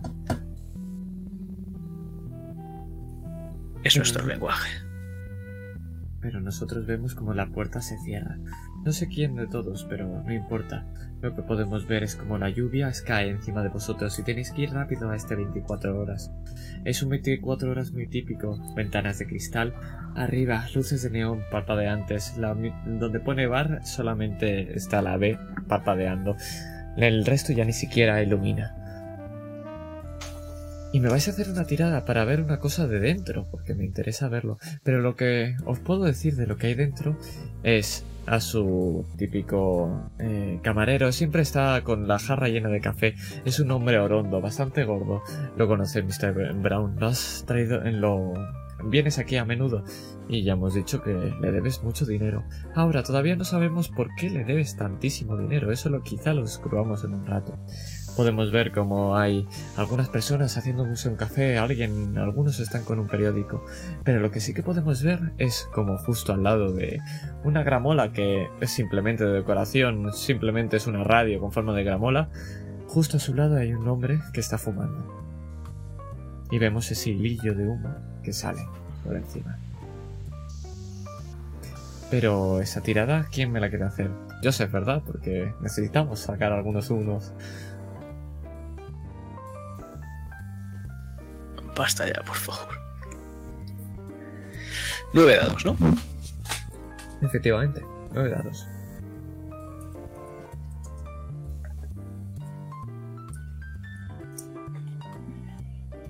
Bueno, Está solo bien. uno esta vez. Está bien, Bien, está bien, bien. bien, bien. Está bien, está bien. Tiene suerte que no haya sacado un 6. Bueno. Vale, pues escríbeme. ¿Qué es lo que ocurre cuando entráis? ¿Dónde os sentáis? Todo el rollo. este.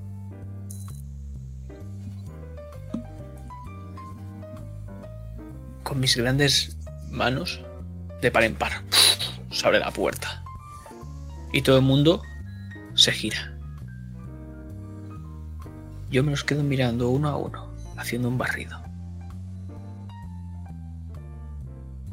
Y veo al barman. Le saludo con la cabeza Te la devuelve. y me dirijo. Me dirijo a una de estas mesas. Estamos en un lugar más esquinoso, es más alejado de esta gente. Por lo que me ha dicho Brown, este lugar no es bueno. Deberíamos quedarnos solo un rato. Ahí hay una mesa.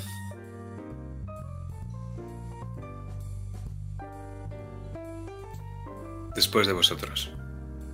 Voy a pedir. Lo de siempre. Siga, Joseph. No pido nada.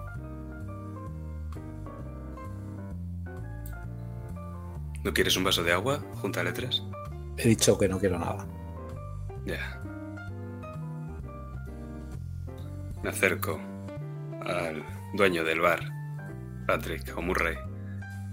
Me mira con esa cara del que sabe que le debo mucho dinero. Levanto las manos en gesto de paz y llevo un fajo de billetes entre los dedos índice y corazón. Eh, eh. Hoy invita al caballero. Vaya, vaya, pensaba que tendría que hablar con mi amigo. Al final no ha sido necesario. Es un placer tenerlo aquí de vuelta, Mr. Brown. ¿Lo de siempre? Dos de lo de siempre. ¿Dos significa doble o dos? Significa un doble, que es lo mío de siempre, y lo de siempre de Joseph. Perfecto. ¿Y para ese de ahí? El del traje. Una manzanilla o la mayor mariconada que tengas. Pero no me digas que se ha pedido yo. Buscaré a ver si tengo de esas mierdas. Por cierto, tenemos que hablar. Ya sabe. Que esta vez no me he bebido toda la despensa. No, no, no es de eso. Es del que pregunta por usted. Se lo dije la otra noche lo que... Bueno, después de lo que se gastó. Como para recordarlo, ¿verdad? Sabes, he cambiado de idea. No quiero un doble, dame la botella. Pongo otro billete encima de la mesa. Como usted quiera, por supuesto. Y golpea la mesa con una botella. Es de whisky. Por supuesto. ¿Cuál es el que te gusta, por curiosidad? Un scotch. Eres de los pocos que entiende un poco por aquí. Así que disfrute. Ahora le traigo, yo qué sé, tendré té por aquí. Llevo la botella y un vaso para ti, Joseph. Yo bebo directamente al morro. Empiezas fuerte. Espero que no tengan que sacarte como la otra vez. Aunque podrían pagarme para ello. No diría que no. Tengo suerte, esta vez no va a hacerse de día.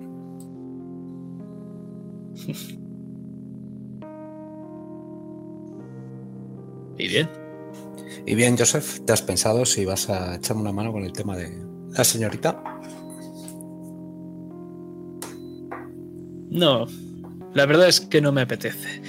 Siempre se encuentran en cines, en callejones, a mujeres. Bueno, una mujer empresaria de cierta relevancia, con un disparo en la frente, delante de un cine entero, de verdad. no creo que sea muy habitual. Sí que es habitual la muerte, pero no de ese estilo, ni de esa importancia. Eso quiere decir que no os alguien preocupéis. está por encima de nosotros. Y no me gustaría acabar como esa. Y ahí es donde quiero O llegar tú yo. quieres. Yo quiero saber quién está por encima, quién lo ha hecho y por qué lo ha hecho. Más que nada porque es mi empresa. Y cualquier ser yo. Si logro tener esa información, lograré tener más beneficios. Que eso repercutirá también en vosotros dos. Una noche dura, ¿eh? Y viene este hombro a pasos como si fuera un pingüino. Coge y sirve una copa a Joseph. A ti, Luca, ves como te coge y te da una especie de té y tiene como un pepino al lado con rodajas. ¿Qué es esto? Un té invita a la casa. O sea, una mariconada de esas. No tengo ni idea de lo que es. He cogido lo primero que he visto. Es lo que me ha pedido. Sonrío y le doy las gracias. Muchas gracias, Yo- caballero. Yo invito, no te preocupes. Señor Sí, Brown, porque pagar por esta mierda. Y se marcha.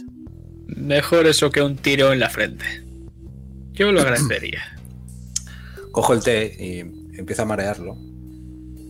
Y con media sonrisa digo, es curioso cómo se estereotipa la gente. O sea, tengo un traje, me tomo un té, tienes una pistola y bebes a whisky, y bebes el whisky a morro.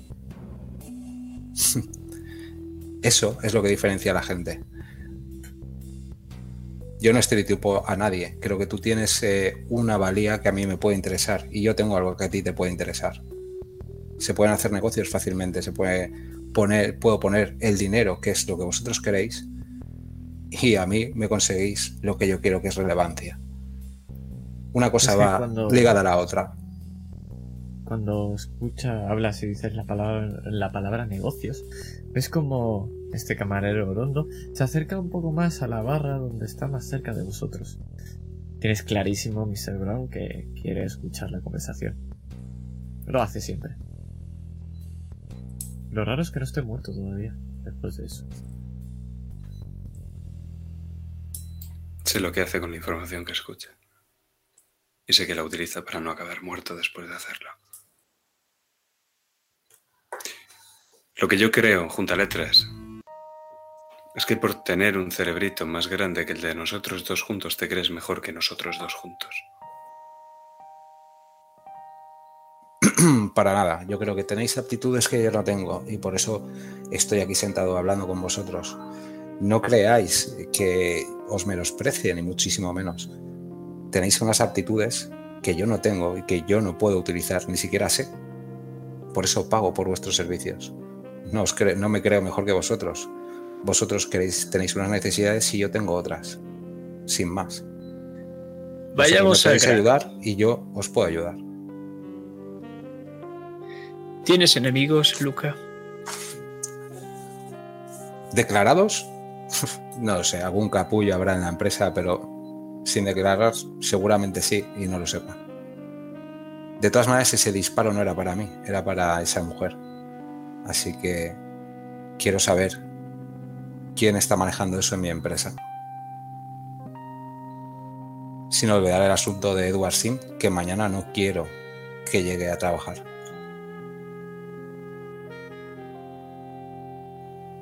Empieza a oler a tabaco.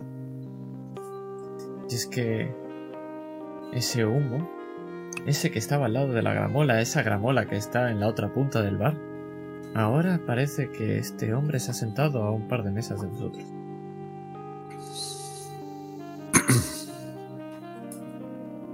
Y ese hilo del humo nace de su boca. Lo veis detrás de un, de un periódico.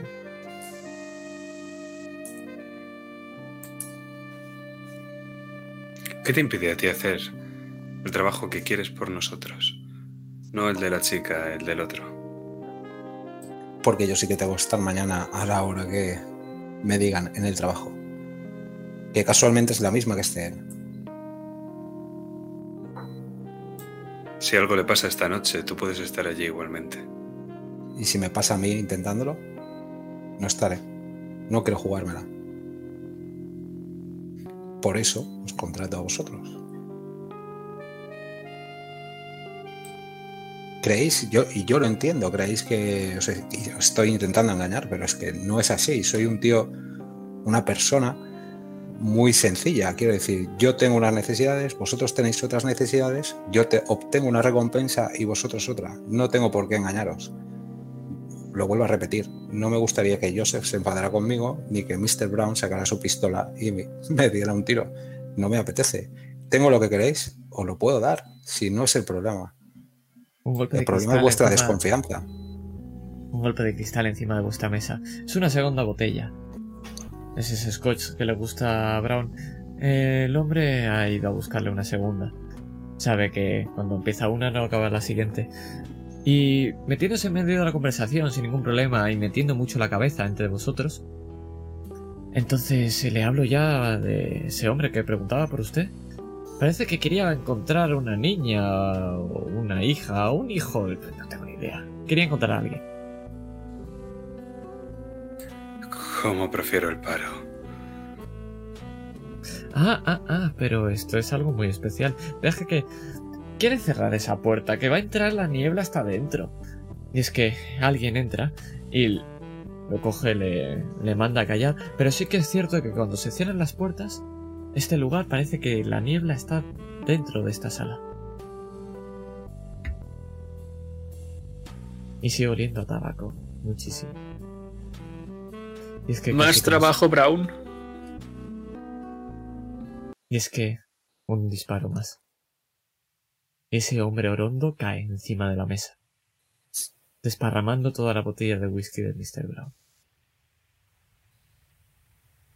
Y solo escucháis un periódico como se dobla un poco al moverse. Y un... ¿Qué hacéis? Más trabajo, joder. Me fundo los puños americanos.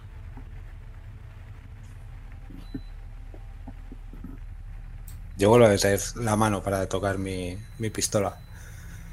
No sé cómo estamos sentados, eh, pero meto la mano directamente estaba de cara. Ya no estamos sentados. Porque he pegado, nada más escuchar ese disparo, he pegado un patadón a la mesa y le he puesto como cobertura para nosotros. Tírame, por favor. Lo que sí que mientras me tiras te puedo explicar. Este hombre está a tres mesas exactamente de vosotros. O al menos parece que es el que tiene mala pinta. Porque también hay gente que hay en las mesas y veis como algunos han levantado, otros han sacado pistolas.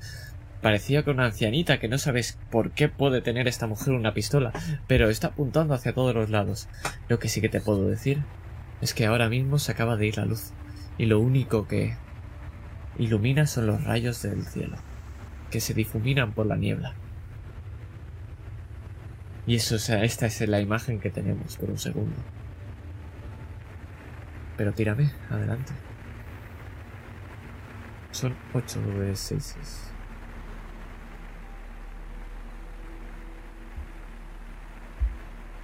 ¿Quién tira? Yo. Pues el que se han fundado los puños americanos, efectivamente. Perfecto. ¿Ocho has dicho? Ocho, sí, porque has sacado antes un.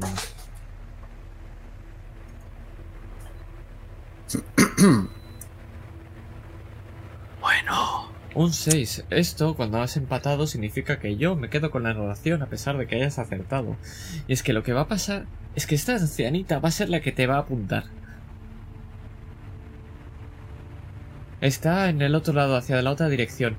Justo en la contraria, en la que tú has cogido y has lanzado la, la mesa. Pero es una ancianita. Un par de disparos solamente hace que se rompan el cristal de atrás. Pero explícame qué es lo que le haces a la ancianita.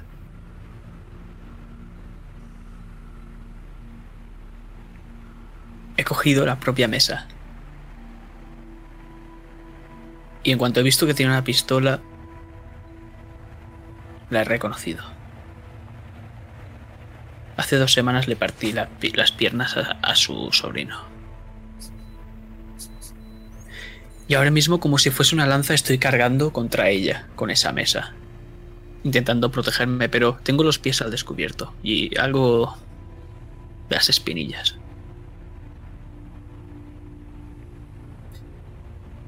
Pero es que el golpe, el impacto, es suficiente. Pues hay un disparo en el suelo, otro fogonazo. Y es que el grito de la mujer se apaga rápidamente, con otro crujido. Y es que ya hay dos muertos en esta sala, pero voy a pedir otro... otra tirada. Y esta vez es para Brown.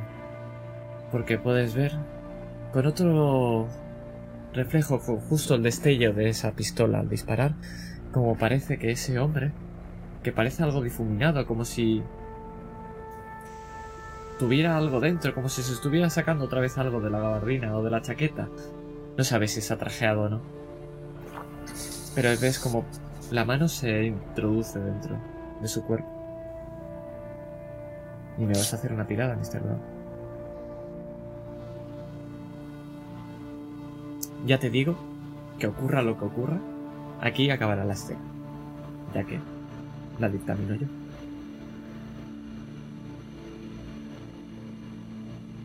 Ahora un 1 bien. y un 6. Maravilloso.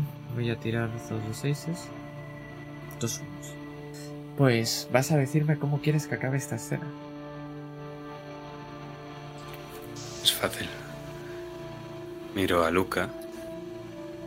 Hay una puerta de atrás, todo recto, gira a la izquierda. Y cuando Joseph ha tirado la mesa, me he dado tiempo a coger la botella de whisky, una de ellas, la más llena.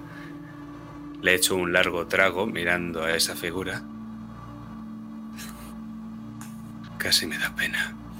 Le tiro la, eh, la botella de whisky a esta figura, me, me imagino, rompiéndose en su gabardina. Él se da la vuelta, cae justo en su espalda y lo rocía todo ese líquido. Y una vez lo hace y me sigue mirando, yo saco mi mechero, me enciendo el cigarro y se lo tiro. Le tiro mi cipo que da una vuelta, otra y otra, hasta que cae, si no en él, en el suelo al menos. Y este bar entero empieza a arder. Un bar lleno de bebidas. Y no tarda el bar en empezar a arder. Y es que nosotros lo que vamos a ver es como esa puerta de salida tambalea. Y desde fuera podemos ver como el bar, no iluminado, ahora sí que empieza a iluminarse. Por todo el fuego. Sobre todo en la barra. Y pequeñas explosiones. No sabemos si de la cocina, no sabemos si de algún producto. Pero que combinan con los relámpagos del cielo. Pero es que hay tanta niebla que probablemente seáis los únicos que se estén dando cuenta de esto. Pero ya no nos importa este bar, porque esta ya es la octava vela. Y toca volver a delimitar verdades. Y es que la primera es que hace tres días que no hay sol. Pero la segunda vamos a empezarla ahora por Iván y vamos a ir hacia la izquierda. Nadie va a morir. Ya seamos nosotros o los demás. Está siendo difícil, pero vamos a intentarlo. Jack, ¿cuál es la tercera verdad?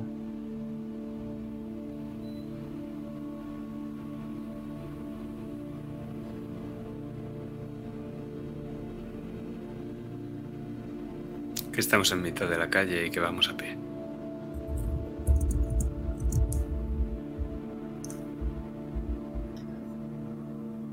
La cuarta, y esa es mía, es que irremediablemente va a haber una persecución.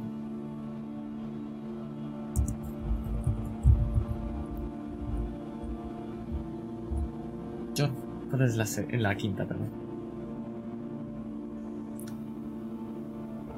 Hemos, eh, estamos en una en una avenida ancha.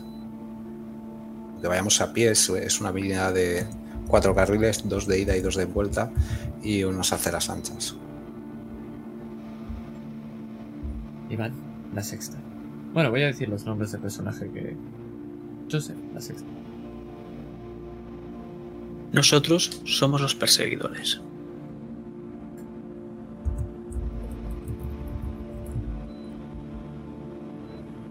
Séptima, Mr. Brown.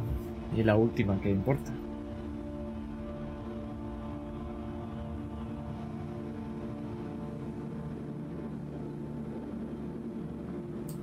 Que sea que perseguimos está herido.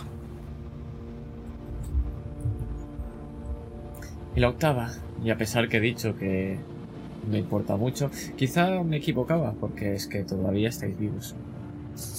Y eso quizá es importante. Pero es que vamos a ir a esta... a esta... a este lugar. Vamos a dibujarlo de nuevo y ahora sí que voy a dejar esta música porque la lluvia no cesa. Y esta olor a humedad, este chapoteo, las calles no están hechas para aguantar tanta lluvia. Casi parece un diluvio y se escuchan golpear las ventanas de las de las casas, de los coches aparcados.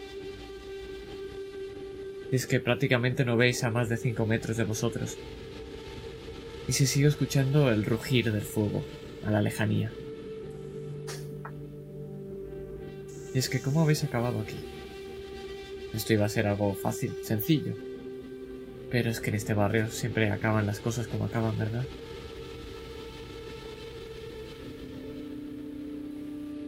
La avenida es ancha y estáis en el carril derecho. A vuestra derecha lo que podéis ver son casas. Edificios. Más que casas, sean pisos. De estos típicos donde algunas puertas están rotas. Sabéis que aquí no es muy seguro. Cualquier momento puede haber cualquier bar, o cualquier cosa aquí. Algunos callejones. Lo típico de una gran ciudad. Y lo típico de una gran ciudad de noche. Justo estáis debajo de una... De una... Eh, una lámpara. Una... ah, Farola. Farola. Una farola, perdón. Una farola. Y parece que la siguiente nunca llega. O al menos no la podéis ver. Es como si cuando salgáis de esta farola os adentrarais en la más absoluta oscuridad. Esperando a ver una nueva. Pero ahora os pregunto, ¿qué hacéis? Espero, señor Luca, que ese coche tuviese seguro antirrobos Sí, o antiincendios. no me da ninguna pena el coche. Me da más pena mis zapatos.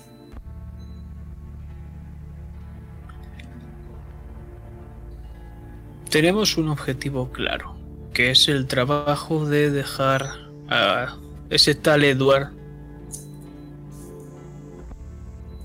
de baja. Indefinidamente o no, ya lo veremos. Creo que después podríamos ocuparnos de el asunto de la mujer si llegamos a algún acuerdo. Ese es mi objetivo. ¿Qué importa la mujer? ¿Qué importa ahora? No es la única. Ha muerto después de hablar contigo junto a letras. Explícame eso. El camarero también. ¿Sabes los años que llevaba yendo a O'Donnelly? Todo el que se junta contigo acaba muerto. Explícame por qué. Pues sinceramente no tengo ni idea y eso es lo que quiero saber. Porque igual que estoy hablando yo aquí con vosotros, seguramente Edward haya hablado con otros. Por ejemplo, se me ocurre. Es lo primero que me ha venido a la cabeza. No conocía a su amigo el barman y a la empresaria, pues bueno, todo el mundo la conocía. Esas caderas. También tendría sus problemas ella. No te puedo decir más porque no tengo ningún enemigo declarado, no tengo... Iba a decir que mi, que mi expediente está limpio, pero seamos sinceros, no lo está. Así que cualquier mancha puede salpicar. Nadie cualquier está momento. limpio en esta ciudad de mierda. Luca, Por, por eso. El único que se me ocurre directamente es eh, Edward. Si es que es real que vengan a por mí. Porque como tú bien dices, ninguno está limpio. No, no, ninguno lo está. Ninguno lo está. Es una voz que sale de vuestra derecha. Justo de unos escalones, de unos escalones que van a un piso, pero tiene una parte de abajo. Y esta está un poco resguardada de la lluvia. Muy poco, la verdad. Pero de ahí sale un hombre. Y lo ves que es un hombre que va con unas muletas. No, no lo está, no lo está. Eh, ¿no, ¿No tendréis algo de dinero? Hace mucho frío y estoy aquí en la calle. Un poco nada más, lo juro. No es para nada más chungo, nada, seguro. Se- Un poco de dinero. Ves que va con ropas andrajosas. Está claro que no tiene- tiene casa. Gánate tu propio dinero, vagabundo. Eh, Pero un poco nada más. Si vivo aquí no puedo hacer nada. Estoy con la pierna así. Un poco. So- Solo de verdad un dólar, cualquier cosa. ¿Y quieres tener la otra también? Anda y piérdete. Ah, De acuerdo, de acuerdo. Capullo. Y se vuelve otra vez.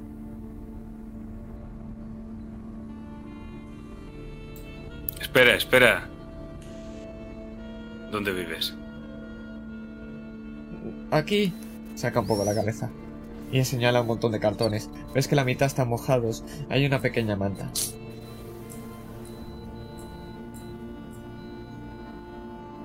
¿Quieres hacer un experimento, Luca? ¿Quieres probar qué pasa con el vagabundo si vas a hablar con él?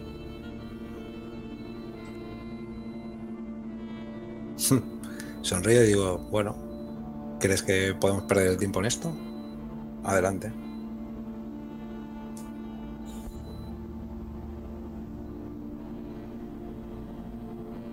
Me acerco, yo voy andando hacia el vagamundo. No te vayas, muchacho, espera un momento. ¿Qué es Ah, lo que no. nos que estabas diciendo? No, ¿Que que nadie está limpio en esta ciudad? ¿Qué es lo que has escuchado? Bueno, lo mismo de siempre, que se pierde gente, se pierden cosas, la gente muere, es algo bastante chungo. Y para no hacerlo yo, pues necesito algo de dinero. Y yo que sé, quizá encontrar un cartón un poco más resistente, algo plastificado.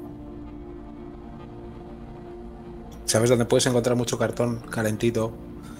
Si giras, si giras esta calle y vas todo recto, llegarás a un bar que se llama O'Donnelly, o que se llamaba O'Donnelly. Ahí ahora mismo hay mucho plástico y mucho cartón. Y eso, No, no, no, esa no, información vale más que el dinero. No, no, no, no, tú sabes la de mierda que se trapiche ahí dentro. No, no, no, no. te preocupes que ahora no hay nadie. Hazme caso. Bueno, que tengo que perder, ¿verdad? No me robéis nada de lo que tengo aquí. Bah, ¿Qué más da? Hago un comentario a Joseph justo al lado de mí. Me ha hecho caso. Ese tío no es buena gente. ¿De dónde coño sacas el trabajo, Brown? Desde que la jodiste hace dos años, nada te sale bien.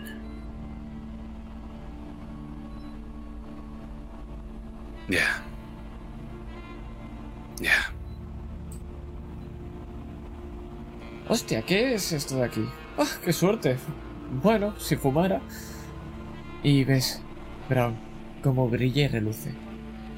Es el cipo que habías lanzado dentro del bar. Eh, dame eso. Es mío. Me lo encontrado en la calle. Ah, más, ¿cómo va a ser tuyo? Pone tu nombre. Y ves cómo empieza a acelerar un poco, cojeando.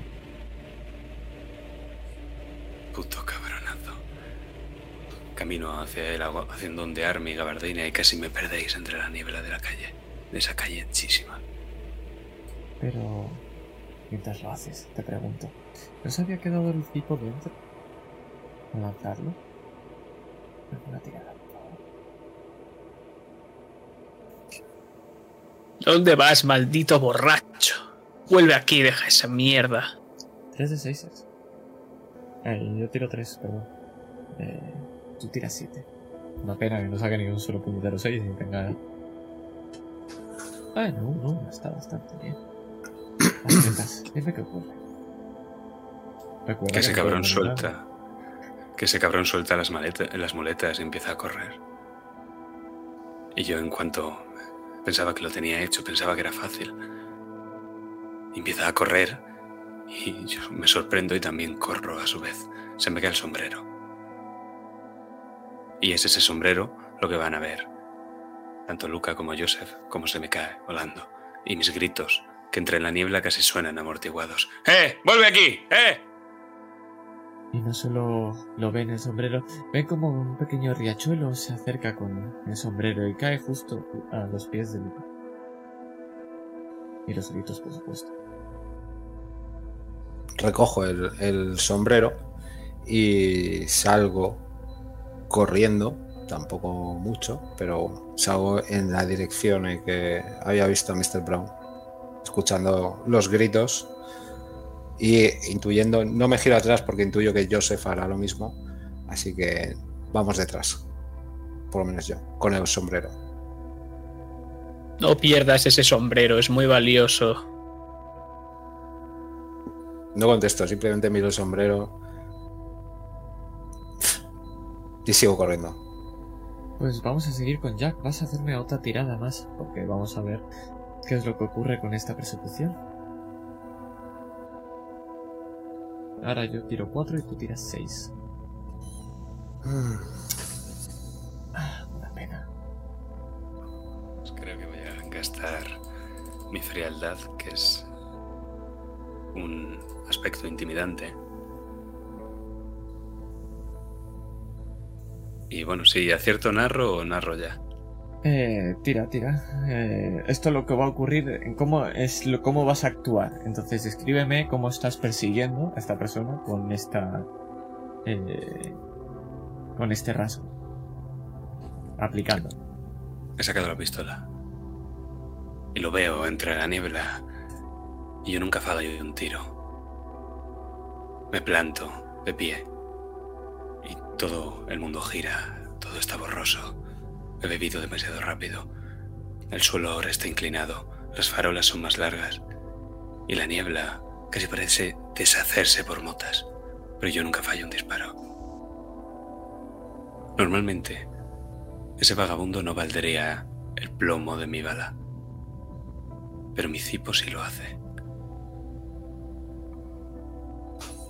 Disparo. Y tírame otra vez.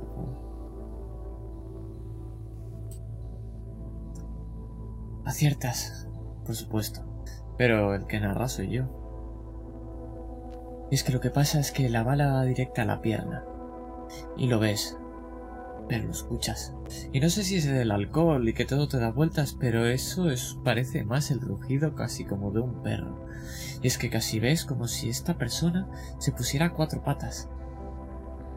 Y ves como empieza a correr, todavía más rápido. O quizás la niebla, que no ves absolutamente nada. Lo que sí que ves es ese rastro de sangre, sangre roja, que se diluye por la. con. con ese pequeño riachuelo que se genera con la lluvia. Y te voy a pedir una tirada más, por favor. Esta vez, si no me equivoco, son cuatro de seis. Y yo son seis.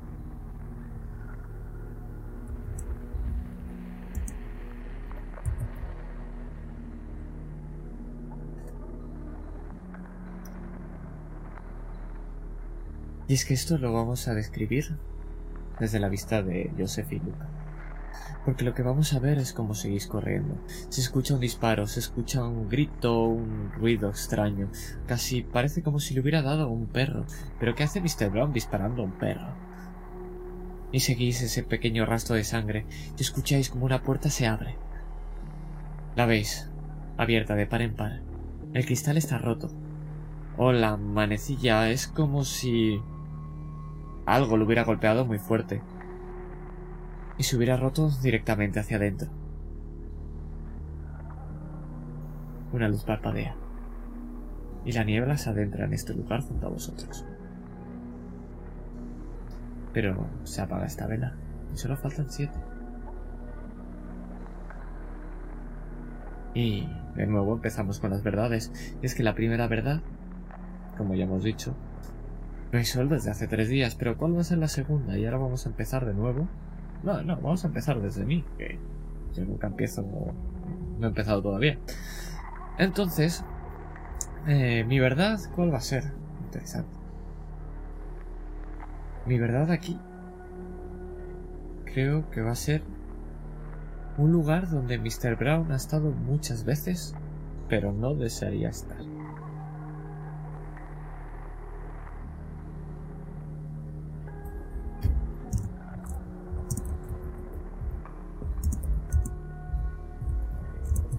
Vale, y vamos a seguir por él, ya que estamos.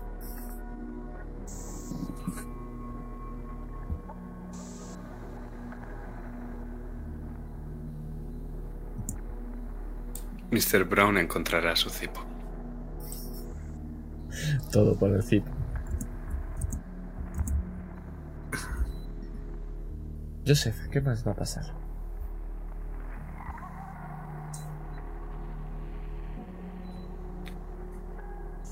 El perro se va a convertir en un lobo. Y puede que tenga hambre.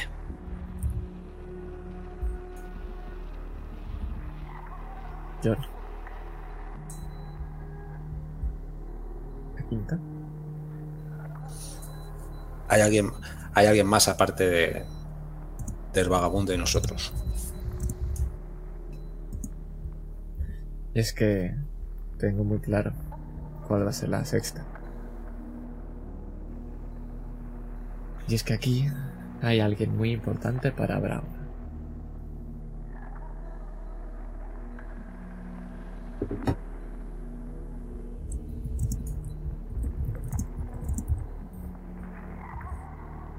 Y la séptima, por supuesto, es que todavía estáis vivos. Todavía. Y es que voy a describiros un poco este lugar. Pues lo que hemos entrado es en un edificio. Y este lugar tiene unas escaleras de caracol. Hemos entrado por la parte baja y podemos ver los buzones. Nombres.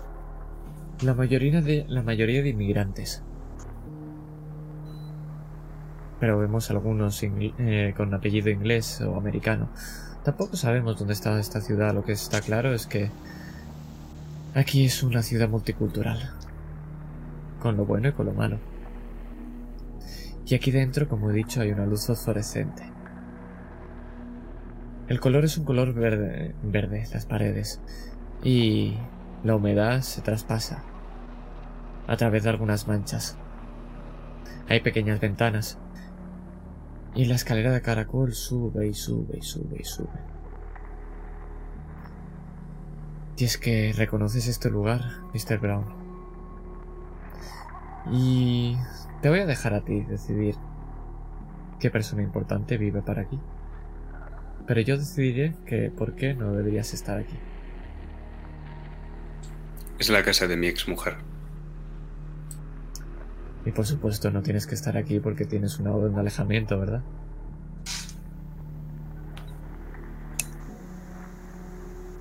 ¿En qué piso vive tu exmujer? El cuarto B. ¿Y cómo puede ser que el cuarto B sea el que está abierto? Igual que la puerta de abajo.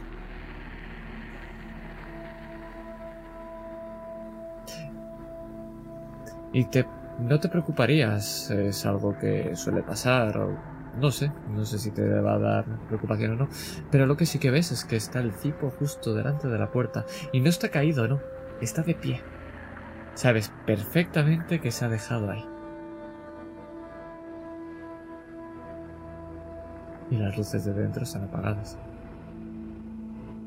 Y es justo cuando puedes recoger ese cipo y mirarlo, cuando Joseph y Luca te alcanzan. ¿Lo habéis cogido? Y vamos detrás de ti. Toma, tu sombrero. Esto es muy raro.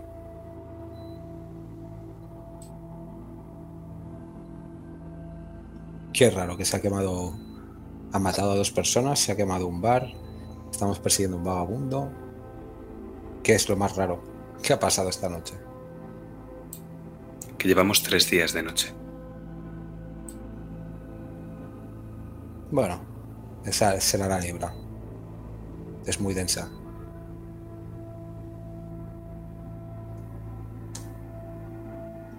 ¿Qué ha pasado ahí? Brown. Siempre aciertas. ¿Has bebido demasiado? ¿Es una pregunta? Nunca bebo demasiado.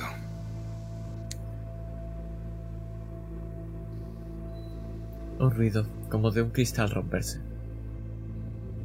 Dentro de esta casa, de este apartamento, pero solamente es el de cristal. No hay ningún.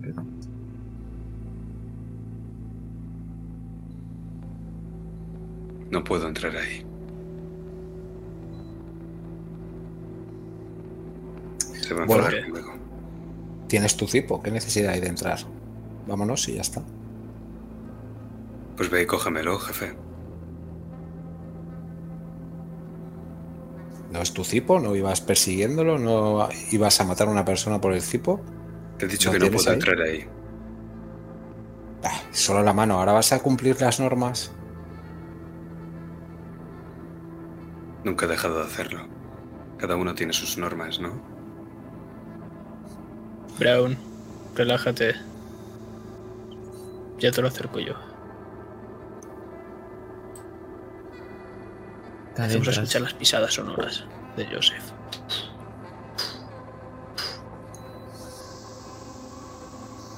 Y miro hacia, ese, hacia la dirección de ese sonido, de esa ventana.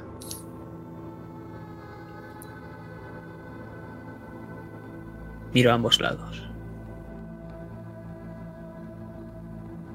Cúbreme, ¿quieres? Y está viendo falles. Nunca fallo. y vemos cómo lentamente la mano empieza a acercarse. Los relámpagos iluminan un poco, muy poco este lugar. Es que en la ventana lo único que puedes ver es el contorno de un televisor. Arriba parece que hay una estantería o un sofá. Pero es un segundo. Pero lo coges. Está a unos pasos de la entrada, has tenido que caminar tres pasos. Te pregunto, ¿lo enciendes para comprobar si está encendido? ¿Ahí si funciona? No. Sé que Brown tiene muchas manías Pero Brown, y ¿qué él es solo debe encenderlo. ¿Qué es eso que tambalea? Justo en ese flashazo detrás de él. Detrás de Joseph. Justo cuando se gira mostrándote. El cipo. Es algo que se mueve. Es un vaivén largo que se mueve hacia la izquierda. ¡Quieto! Quieto. Pero no hay ruido.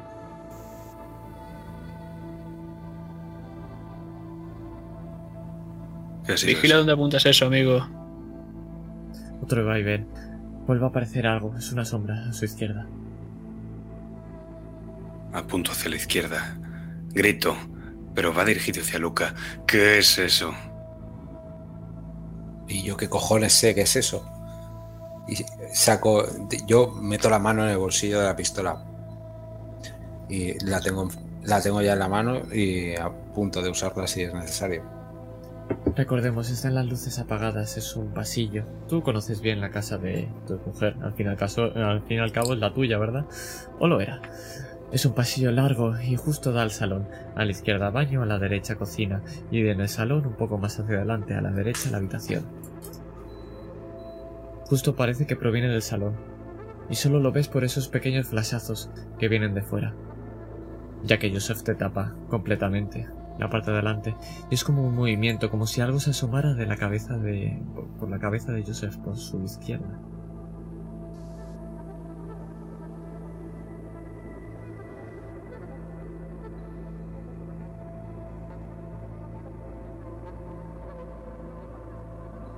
Esto es un juego continuo. Vemos cómo apunta Brown hacia una parte y yo la esquivo. Me voy hacia la otra. Y voy así. Todo el rato hasta que me tropiezo sobre mí mismo y voy a dar un par de pasos hacia atrás y voy a caer de culo. Cálmate. Pero sería tan sencillo como encender la luz, ¿verdad? Y es que eso es lo que puede ver.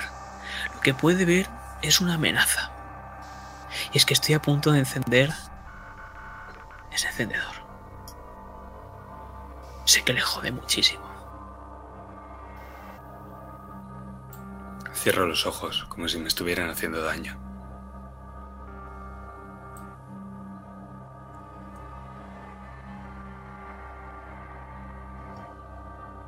Y golpe. Se lo arrojo. Está todo bien, amigo. Baja el arma.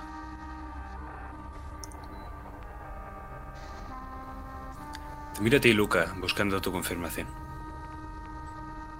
Asiento porque yo no, no, no veo un peligro y veo aquí no, aquí no pasa nada.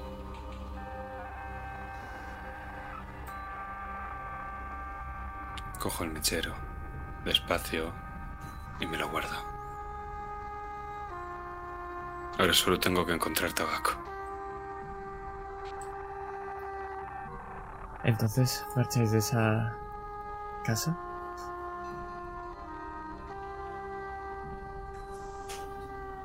Sí, yo, yo viendo que ya tener el cipo, que era por lo que habíamos venido, doy media vuelta y empiezo a bajar las, las escaleras. Es que el último vistazo es de Brown. Es que lo ves. Esos flashazos. Y como algo se mueve. Es casi como si fuera algo enorme. Una figura. Que se mueve. Es periódico.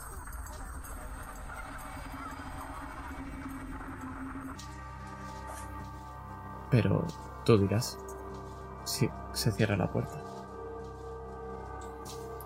Sonrío casi para mí. Creo que necesito otro trago. Y cierro la puerta. Efectivamente. Y se cierra la puerta. Pero cuando se cierra la puerta, escuchas otra vez ese rugido. Y no proviene del interior, no. Proviene desde abajo. De las escaleras de abajo. Es que lo escuchas tú, Luca. Y es algo atroz. Es que no sé si has estado mucho en el campo, pero podrían decir que esto es el ruido de algún lobo. Pero ¿quién tiene que estar tan mal de la cabeza para tener un lobo aquí? Lo escuchas gruñir. Quizás solo sea un perro grande, no lo sabes.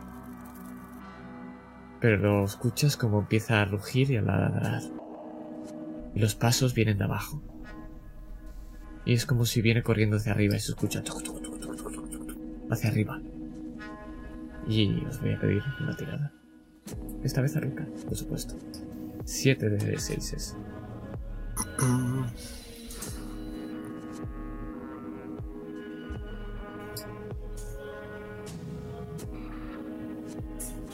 Dime qué ocurre, Luca. Eh, automáticamente cuando oigo ese rugido, paro en seco y escuchando el sonido de, de esas pisadas que van subiendo las escaleras, automáticamente doy media vuelta y empiezo a subir a zancadas eh, por esas escaleras. Y les aviso, viene algo, no sé qué es, no he podido verlo, solamente lo he escuchado, lo he escuchado, así que grito, viene algo mientras subo. Y estando ya a la altura de, de Joseph y Brown, esta vez, porque sí que lo he oído y sí que sé que viene hacia aquí, saco el arma de mi bolsillo. La situación. Podríais seguir subiendo hasta la azotea o podríais intentar abatir lo que sea que está aquí esperándolo, justo delante. Sabéis que estos pisos también tienen escaleras de emergencia. No suelen tener todos los pisos. Solo sería tan fácil como subir o incluso saltar por la ventana justo la que tenéis delante, atravesarla y bajar por las escaleras. Pero justo la que tenéis delante es el camino que tenéis que llegar para cortar las escaleras de caracol, recordémoslo. Así que decidme qué vais a hacer. Y quien lo haga, que tire. Yo miro a Joseph. Le digo, tú delante, yo cubro.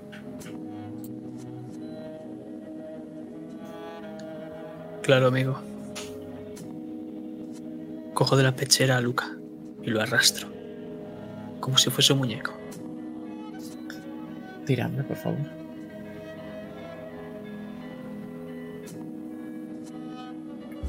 4 de... Eh, ¿Quieres? 6 de 6, es perdón. Podemos tirar cualquiera de nosotros dos. Yo lo que planeo es liarme a tiros con lo que sé que está ahí abajo. Y mi momento es usar la violencia y es lo siguiente que tengo que gastar. Lo digo, Iván, por si tienes una idea mejor. Yo puedo tirar por la virtud de fuerte, o sea que me es indiferente. Es tu Pues dale momento, tú si quieres. Ah, bueno, no. Es, es- es mejor que queme. Sí. Déjame tú momento. Vale, pues tírame. Eh, vas a hacer la tirada y si aciertas, vas a ganar un dadito. Son seis dados, ¿no? Son 6 dados, efectivamente. Si acierto con un 5 o con un 6, gano el dado. Sí. Como ese 5. Pues escríbeme cómo es tu momento. Lo agarrado de la pechera empieza a subir escaleras, escaleras, escaleras y casi puedo escuchar como en la parte de arriba tumba. De un golpe las bisagras saltan y llegamos a la azotea. Ese perro no puede bajar las escaleras. Pero yo me he quedado bajo, yo estoy subiendo los escalones de dos en dos, pero lo estoy haciendo de espaldas. He desenfundado mis dos pistolas y podemos ver a cámara lenta cómo disparo una. Se va hacia arriba, un poco de humo, la otra, la otra, llego al rellano, pego mi espalda a la pared, un disparo, otro. Los dos primeros han sido advertencia. Los segundos no he mirado lo que sea que viene, si viene a cuatro, si viene a dos patas.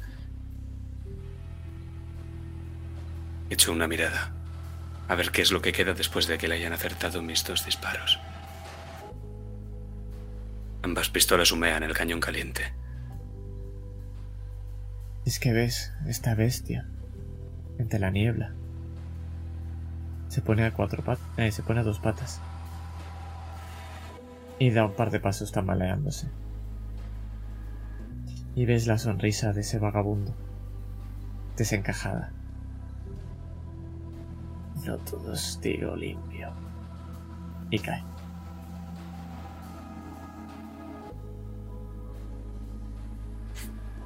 Nunca falla un tiro. Que efectivamente tiene un tiro en la pierna. Ese te hace el disparo. Me guardo las pistolas y asciendo con rapidez. Tiene que haber alguien más viviendo en este edificio y no creo, no quiero que me pillen aquí, junto a él.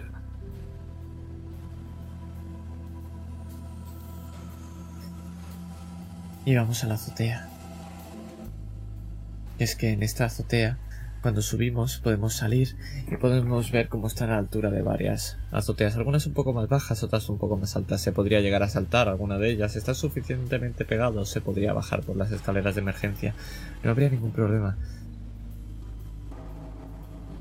Lo único que, obviamente, no se puede ver nada. Y tendrías que ir asomándoos a cada una de las cuatro esquinas para saber por dónde seguir. Lo que sí que tengo una pregunta. Es para Brown. Y es que... ¿Cuánto, ¿Cuán borracho estás? Del 1 al 10. Todos los días son dieces.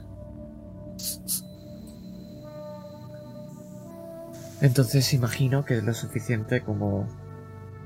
Para ver que hay un hombre fumando justo a tu lado izquierdo. ¿Verías dos? ¿Verías cuatro? ¿Lo verías? Claro que lo veo. Y le pregunto, ¿tienes tabaco? Coge y vemos como de se mete la mano dentro del bolsillo y lo que hace es sacar un cigarrillo. Pero tú solamente ves el gris de la niebla y ves como un cigarrillo casi se te entrega. Lo pongo en la boca y lo enciendo con mi cipo recién adquirido. Enciendo a él también el suyo. Él lo que ha acercado es un puro. Y cuando lo enciendes, ves una cara. Y su color de piel no es blanca, es grisácea. Tiene barba. Bien arreglada, parece joven, y lleva un sombrero. Ese sombrero es de a la larga y es cuadrado. Está totalmente calado. Y es como si esa cabeza apareciera entre la niebla. Así de densa es. Y sonríe. Una larga noche, ¿verdad?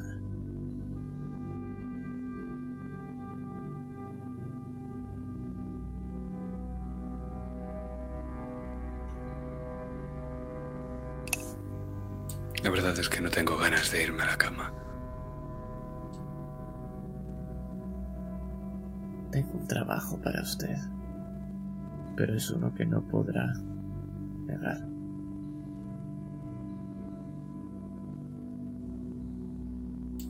Estoy cansado de hacer trabajos.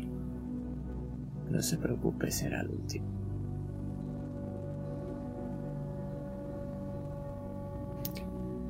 Mil.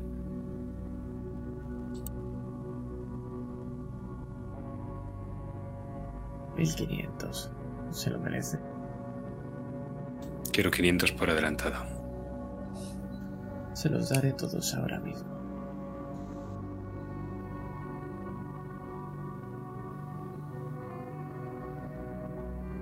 Un fajo de billetes. Entre esa neblina aparece en tu mano. Acabe con Luca Merck. Está hecho.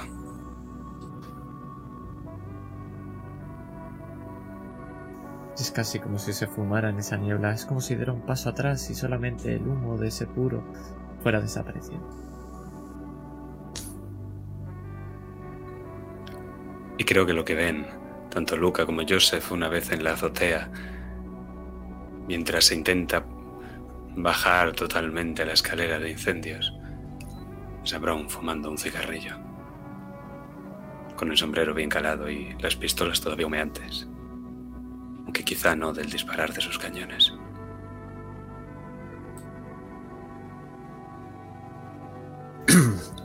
Así que ese rugido era el vagabundo. Esta ciudad cría salvajes. Bueno, sea como fuera, tienes tu cipo, ¿no? Y tu sombrero. Creo que ha estado bien. Un tiempo bien invertido, sí. Salgamos de aquí entonces. Detrás vuestro. Pues con vuestro permiso me parece un buen momento para acabar la cena a pesar de que la vela no se haya acabado. Pero para nosotros sí que lo va a hacer. Sexta vela. Casi estamos a mitad de la sesión. Pero veréis que realmente estamos todavía más cerca porque posiblemente las últimas acaben rápido. Así que empezamos. Y empezamos como al principio otra vez. Jack, vas a decirme la segunda, ¿verdad? Porque la primera es que hace tres días que no hay sol.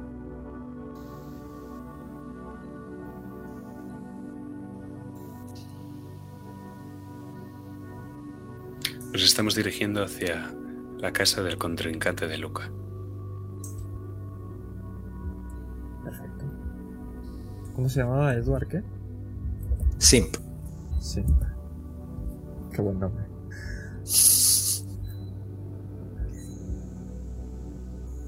Joseph. Tercera, ¿verdad? No vamos a poder entrar por la puerta principal, no es una opción.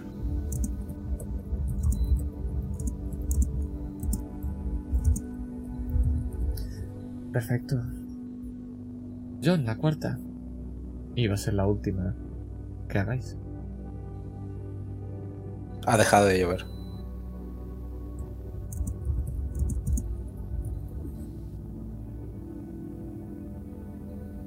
La quinta.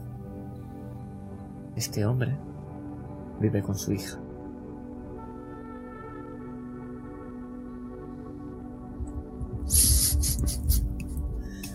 Y lo más importante de todo es que todavía seguís vivos. Pero nos vamos a ir ahora mismo delante de esta casa. Y me imagino esta casa bastante mejor que las demás. Están un poco apartado de este lugar ya. Nos vamos un poco de este barrio. Y vamos a uno no muy lejano. Pero aquí solo hay casas, no hay edificios. No son bloques de pisos, son casas individuales. Eso sí, una pegada a la otra. Lo que sabemos es que en este lugar rodeado de agua, eh, cada metro de tierra vale oro. Y por supuesto, si es un superior de Luca, tiene que tener la capacidad de tener una casa así. Quizá Luca quiere tener lo mismo que él. O quizá quiere quitárselo todo. No sabemos exactamente qué es lo que quiere. Lo que sí que vemos es como una de las luces, la del segundo piso, la de la derecha, se apaga. Es en el momento en el cual nos encontramos, justo a las puertas un poco de este recinto, ya no llegada a la casa. Hay un pequeño eh, un pequeño pasillo, una pequeña entrada. Hay algunas plantas, bien cuidadas, por supuesto. Y justo cuando os encontráis con esta casa, guiados por Luca, es justo cuando la última gota cae encima del sombrero de Mr. Brown. ¿Qué es lo que hacéis? Bien, señores, hemos llegado. Esa es la casa. Y yo me retiro. No quiero saber qué vais y qué no vais a hacer. Saco la tarjeta y se la doy uno a cada uno con mi dirección. Cuando acabéis, venid y cobraréis.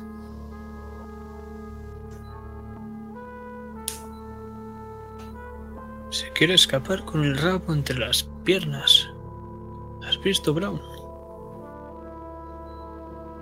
Además, todo el que habla con él recibe un tiro.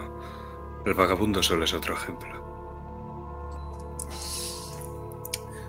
Yo hago caso omiso y sigo caminando.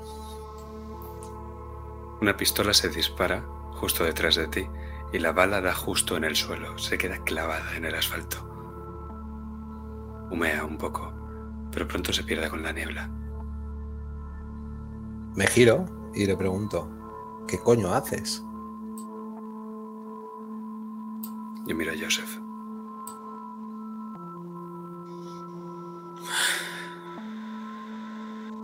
Me acerco otra vez a ese muñeco y le pongo la mano en el hombro. Vienes con nosotros, Ken. Y vamos a buscar a tu Barbie. ¿Lo has entendido? Me intento, me intento quitar la mano de encima de Joseph, pero cuanto más me revuelvo, más aprieta. Y al final dejo de pelear. Y les digo, esto no era lo que habíamos hablado. No sé por qué tenéis tanto interés en que os acompañe hasta el final, pero si así lo queréis, os acompañaré. Por supuesto que no era esto lo que acordamos. Nunca he vivido un día como este, y espero que sea el último. Nunca más. ¿O no, Brown? Nunca más. Si me, acusáis a mí de este día tan raro, eh, no sé, no he quemado yo el bar, no he disparado a la mujer, no he disparado al mendigo, no te he robado el cipo, te he devuelto el sombrero, os he pagado como he dicho, y aún así desconfiáis de mí. Tienes un cerebrito mucho más grande que el de Joseph y yo juntos. Puedes saber todo, haber hecho todo eso y no haber apretado ningún gatillo. ¿Con qué una- motivo? Es un hombre de negocios, no entiende que eres nuestro seguro. Hacemos el trabajo, te acompañamos a la oficina, nos pagas y nos despedimos. Al alba, claro. Perfecto.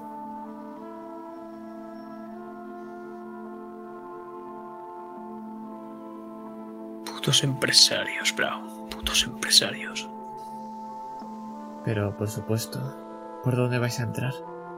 La casa no se puede rodear. Están pegadas unas con las otras y la puerta principal, por supuesto, está cerrada. Pero es que el problema no es que esté cerrada, es esa cámara que está justo arriba. Y sabéis que eso no es una opción, a no ser que quieran que os descubran. Ahora bien, hay ventanas. Quizá subir al tejado por otro lugar. Eso depende de vosotros. ¿Qué es lo que vais a hacer?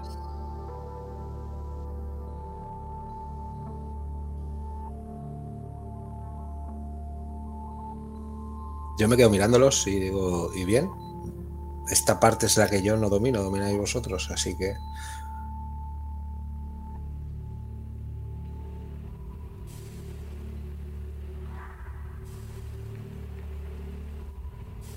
Seguro que puedes pensar en algo.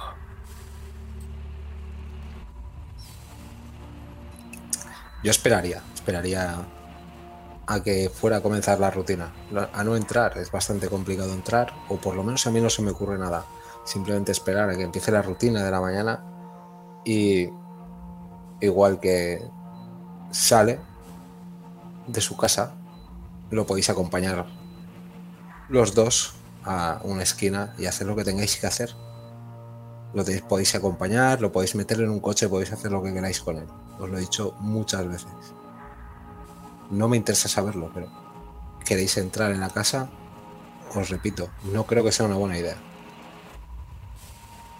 O se hace esta noche o no se hace junta letras. Tú tienes más que perder que nosotros. Ya nos has pagado. Bueno. Entonces, yo no soy ningún detective ni soy ningún matón. Y por supuesto nunca he entrado a robar a una casa. Así que, si conocéis a alguien que lo haga mejor, de momento esa cámara tiene que desaparecer. O anularla. Y entrar por ¿Y las cómo ventanas del eso? Pues supongo que arrancándola. Lo que no sé es si hay dentro más cámaras. Eso no lo sé, no lo puedo saber. Nunca he entrado en su casa. Pero si obviamos esa cámara o la anulamos, podemos entrar por alguna ventana del primer piso. Brown, avísame cuando gire la cámara. La arrancaré yo mismo. Está hecho. Tírame. Sí, de 6 Vamos con las tiradas interesantes. Ay, caramba. Ay, caramba, lo tienes complicado, ¿eh? Tienes que sacar 3 de 6 para hacer lo que quieras. Eh, eh, voy a quemar. Voy a quemar fuerte. La virtud. Quema, quema fuerte, quema. La- Perdón. Tira, tira.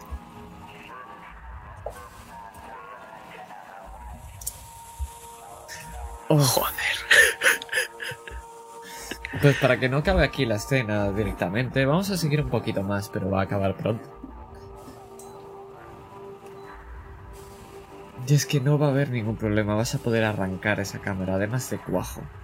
¿Estás seguro si te ha visto o no? Ah, ¿Qué más da, verdad? Hay mucha niebla.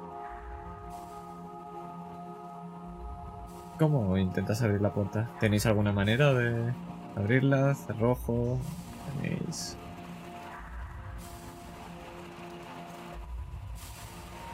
He arrancado la cámara. Y he visto una pequeña chispa.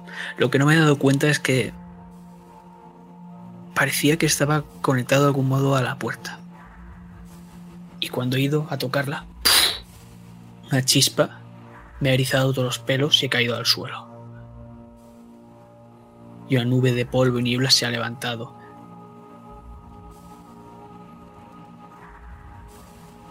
Esa puerta, no, joder. Me tiembla el brazo izquierdo. Te pongo una mano encima del hombro. Eres un buen chico, Joseph. Tu padre siempre decía que eres un buen chico.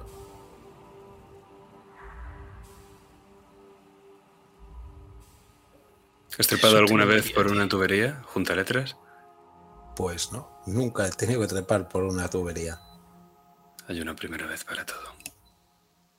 Te cogeré si caes. Vamos.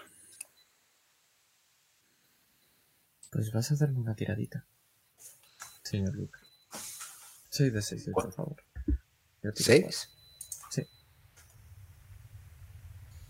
Sí, porque como tengo que tirarlas todas, no, no vas a tirar ninguna. Así que vamos a hacer como si ya hubiera acabado, pero vamos a seguir solamente.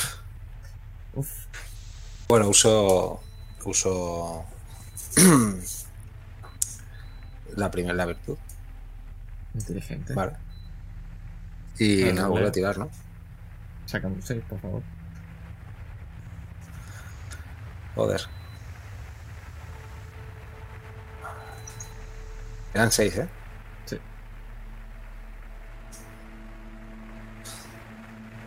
No has tirado, no.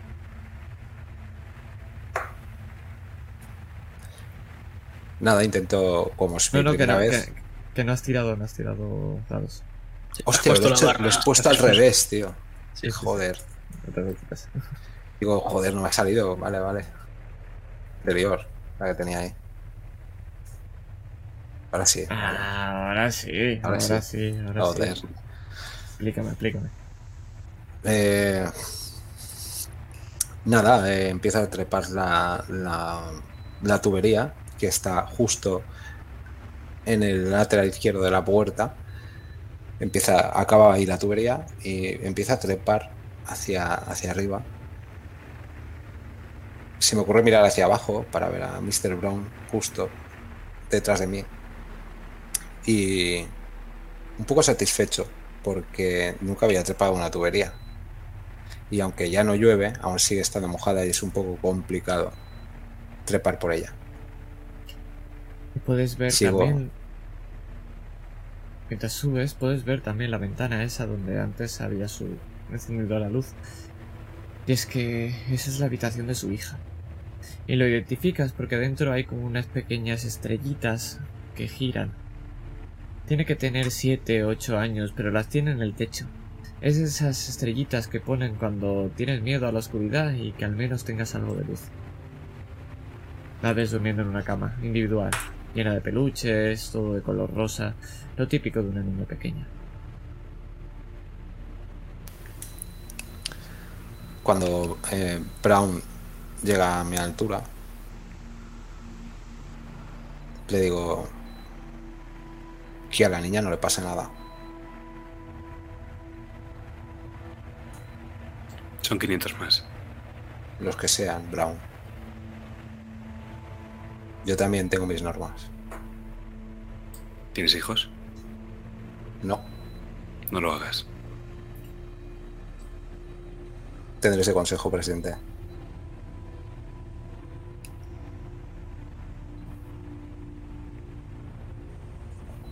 Y descendemos hacia el otro lado, hacia el jardín de, de esa casa unifamiliar o ese- esa especie de adosado, eh, para arrastrarnos, eh, apoyados por la niebla, hacia la ventana de. hacia un lateral donde hay un ventanal que da, daría lo que es el- la parte lateral también del salón para intentar abrir esa ventana. Y se va a poder abrir, nadie cerra con cerrojo ninguna de las puertas de las ventanas de arriba, ¿verdad? Porque ¿quién va a ser el atrevido que se va a poner a escalar por una casa? Creo que voy a ser yo que he tenido su- suficiente experiencia de escalador. Ha tenido el junta letras este. Si se nos descalabra, me quedo sin sueldo. Pues me vas a tirar, pero solamente para ver qué hay dentro. Así que tírame 6 de 6, por favor. Puedes tirarme uno más suelto luego después, que va a ser el de... Madre. Madre. Lo siento, pero gano yo. Y ahora sí, vamos a acabar aquí la escena. Porque lo que vamos a hacer es vamos a recorrer muy rápido este pequeño salón. Porque vamos a ir hacia esa habitación. La habitación donde debería estar este hombre, ¿verdad? Pero es que cuando abres la puerta, y entras, son unos segundos de que tienes que buscar la luz. O alumbrarlo con el mechero. ¿Cómo enciendes la luz? ¿La enciendes tú, mechero? ¿Qué haces? Es con el mechero.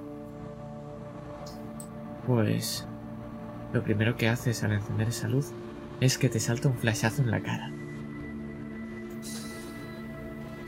Y cuando parpadeas un par de veces y vuelves a mirar, puedes ver como Edward Sim está colgado del techo y tambalea y bambolea de lado a lado. Pero Doy no una calada a mi cigarro. Nunca ha sido tan fácil.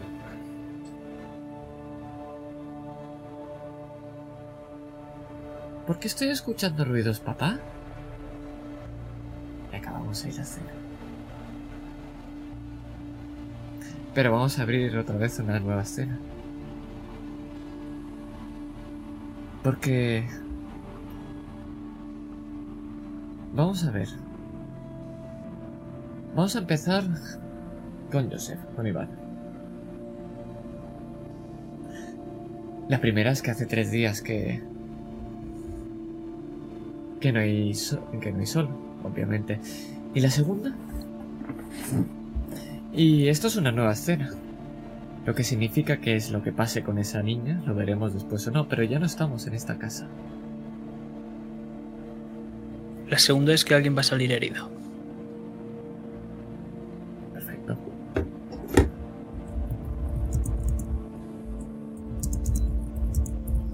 John. Yo sé, eh, Luca, per- eh, Luca.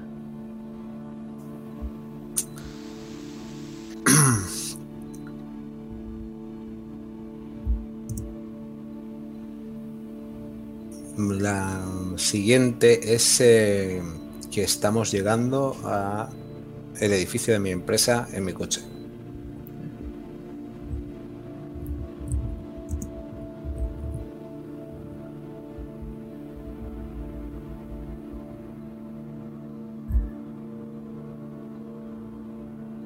Vamos a seguir con la mía, que va a ser la última, antes de la última de todas. Y esta me interesa, porque no sé cómo enfocarla, pero sí. Todos vais a recibir un mensaje al móvil. Y al mail. Va a ser un WhatsApp, va a ser un mail, va a ser un mensaje privado en Instagram, va a ser un mensaje de Twitter. Y todos va a ser de una foto de vosotros tres en la habitación. Con ese hombre mal- moviéndose. Porque ese flashazo, al final, ahora sabéis que ha sido algo preparado.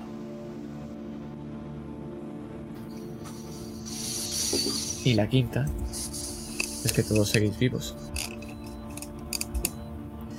Y es que vamos a abrir con esa imagen en el coche. Quizá en otro que tenga Luca, quizá en un taxi. Pero va a ser justo cuando os bajéis. Justo enfrente de esa empresa que me dirá cómo Luca es esa empresa, ya que es la suya. Lo que único que sabemos es que se verá mal por esa niebla densa. Y todos os vibrará al unísono el móvil. En todas vuestras redes sociales, todas las maneras de contactar con vosotros, habrá una fotografía.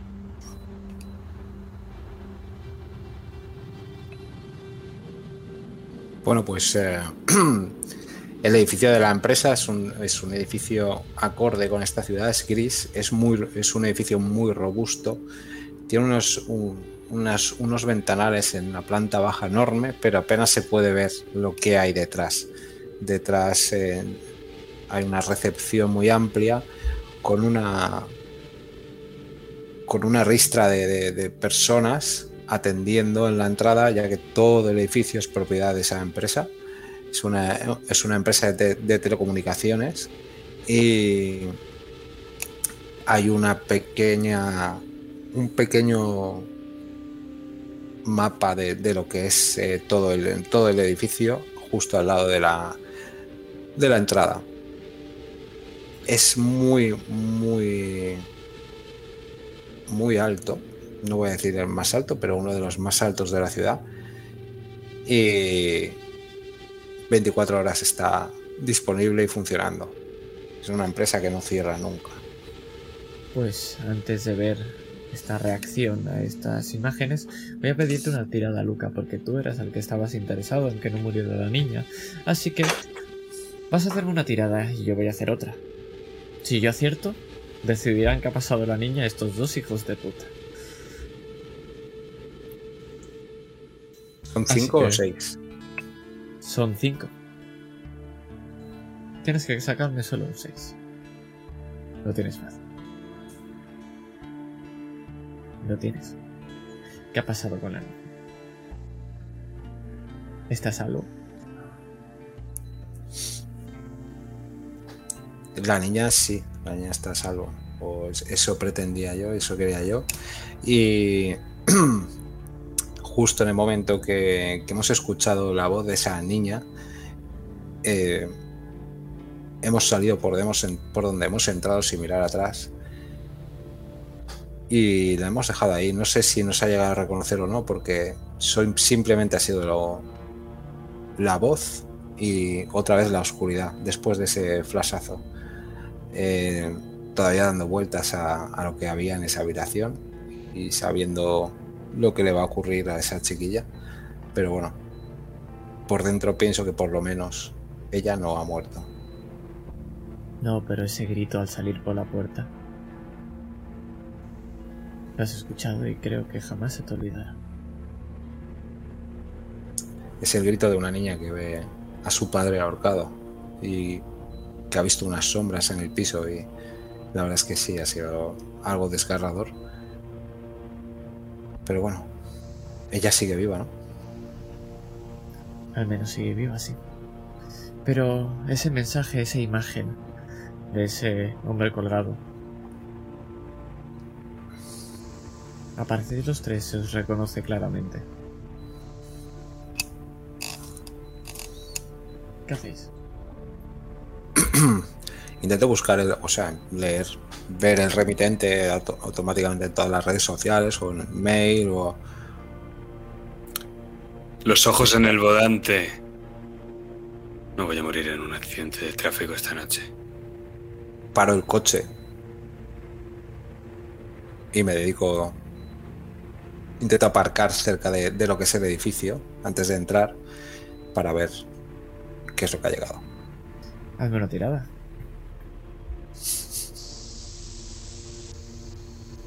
Cuatro de seises. No, nos quedamos con los primeros. Porque ¿Cuatro? Sí, son cuatro, son cuatro. Pero nos quedaremos con los primeros. Ahora ya tengo que empezar a escribir.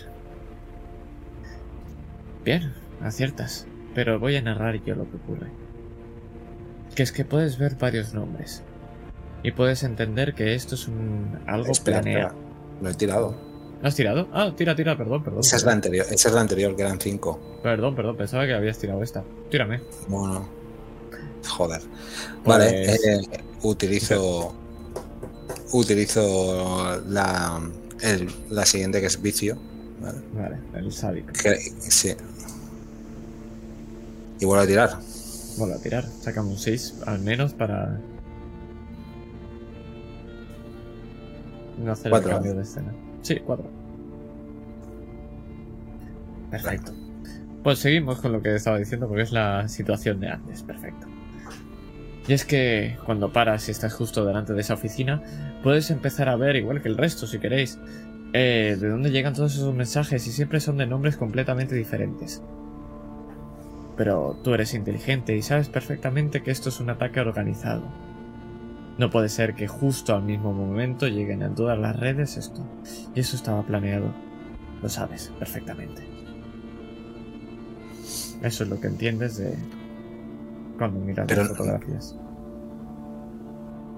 Vale, no me suena absolutamente ningún nombre ni absolutamente Todos- nada. Todos son cuentas creadas eh, hace 5 o 10 minutos. Vale. ¿Ves?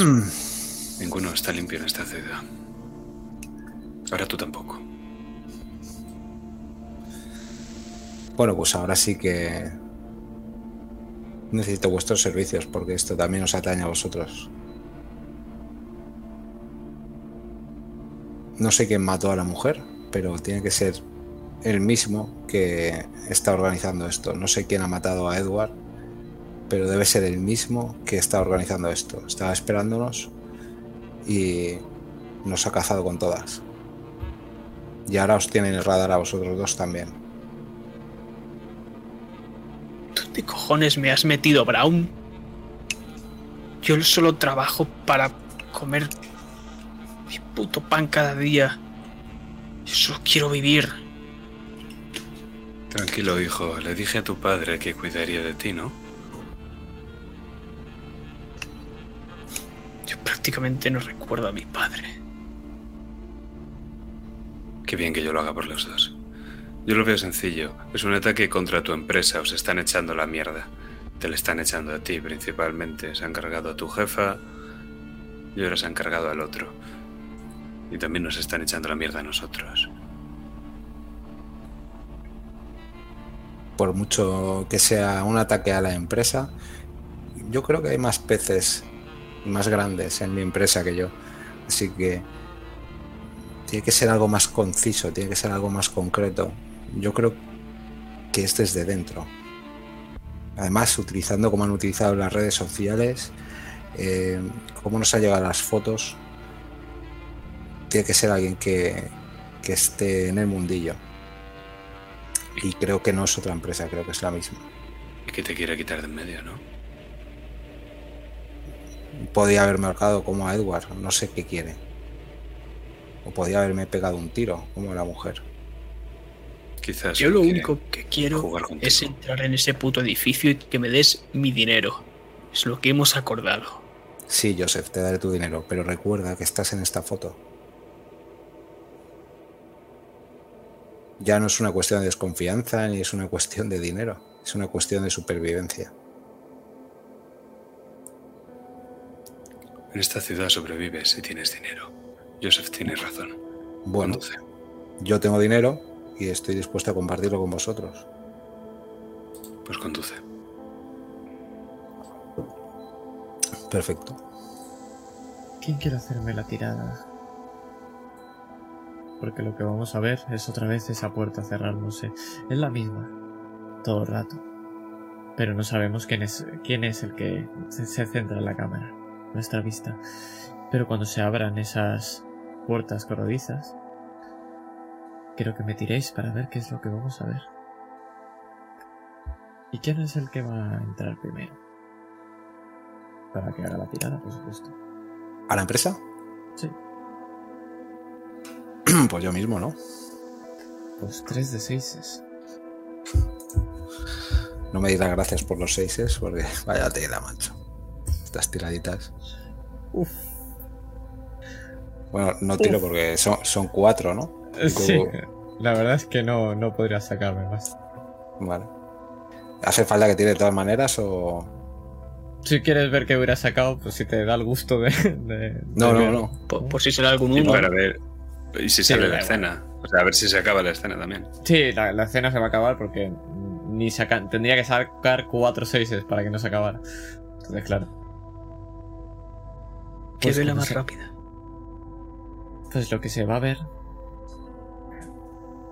Por lo menos saca un uno, ¿eh? pues lo único que se va a ver es niebla. Porque cuando se abren esas puertas corredizas, parece que la niebla no entra, que sale. Y os adentráis en esa niebla, por supuesto. Y no Puta niebla. Es la cuarta.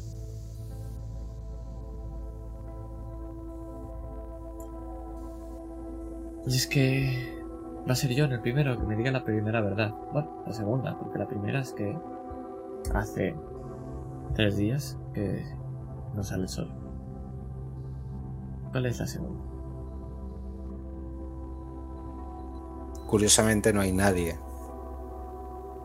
en la planta baja.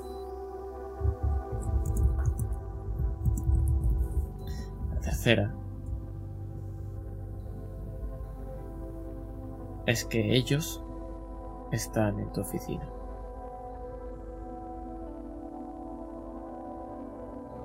¿Y cuál es la cuarta ya? Ah, no. Mentira. La cuarta lo digo yo. Efectivamente. Y la cuarta es que seguís vivos todavía. Es que vamos a recorrer esta planta baja. Y es que no hay mucha diferencia afuera, porque ya tampoco llueve. Lo único que el suelo no está chapoteado. Lo que sí que donde debería haber una recepción y debería haber una mujer, no hay absolutamente nadie. Ese carrito de la señora de la limpieza que limpia al alba, tampoco. Hay nadie junto a ese carrito. Y es como si todo el mundo hubiera desaparecido. Quizás son las horas, pero es algo extraño. Pero lo que nos interesa es el camino a la oficina. ¿Cómo es la puerta a tu oficina? ¿Tienes una planta para ti? ¿Solamente una? ¿Una, una puerta? ¿Cuán importante es Luca Merck en esta empresa? Es un despacho, un despacho bastante grande. Es eh, un puesto intermedio, pero con grandes expectativas a, a un ascenso o varios ascensos. La verdad es que toda la vida, eh, toda la trayectoria laboral eh, consistía en ascender y ascender y ascender sin importar nada. Así que finalmente, a día de hoy, he conseguido un buen puesto de, de el manager y bueno, tengo un despacho bastante grande, con, tengo la suerte de tener unas, o tener, tenía unas bonitas vistas, porque ahora no se ve absolutamente nada, no se puede ver nada más que niebla, ya que su, hemos llegado a una planta intermedia, no muy alta, porque en esta empresa, como no, eh, las alturas del edificio van con los ascensos laborales. Así que sí, tenemos un, un, despacho grande, un despacho bien amoblado, elegante, puesto que muchas veces tenemos ahí visitas y clientes. Tenemos un sofá bastante cómodo y bastante grande en forma de... No es una L porque es prácticamente igual de largo por un lateral que por el otro. Una mesa bastante bastante grande que ocupa el lado izquierdo de, de, del despacho con, mes, con, sillas alrededor que es eh, un poco para reuniones y demás y luego hay un un pequeño una pequeña mesa bastante más pequeña en comparación con la otra que es la mía con una con una silla detrás de cuero bastante cómoda un ordenador una pantalla y un teclado mínimo encima de la mesa y, y nada más ni siquiera hay fotos nada de, familiar, absolutamente nada. Pues te puedo decir que justo cuando entras, lo que puedes ver es tu silla girada. Es lo único que ves extraño en esta sala. Y es cuando te adentras y das un par de pasos cuando lo ves. Y no solo eso, sino cómo puede ser que siga habiendo tanta niebla, tanto humo, huele a tabaco.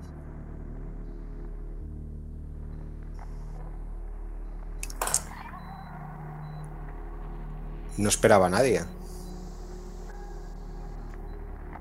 Yo sí le esperaba, señor Merck. Igual que a Mr. Brown y al...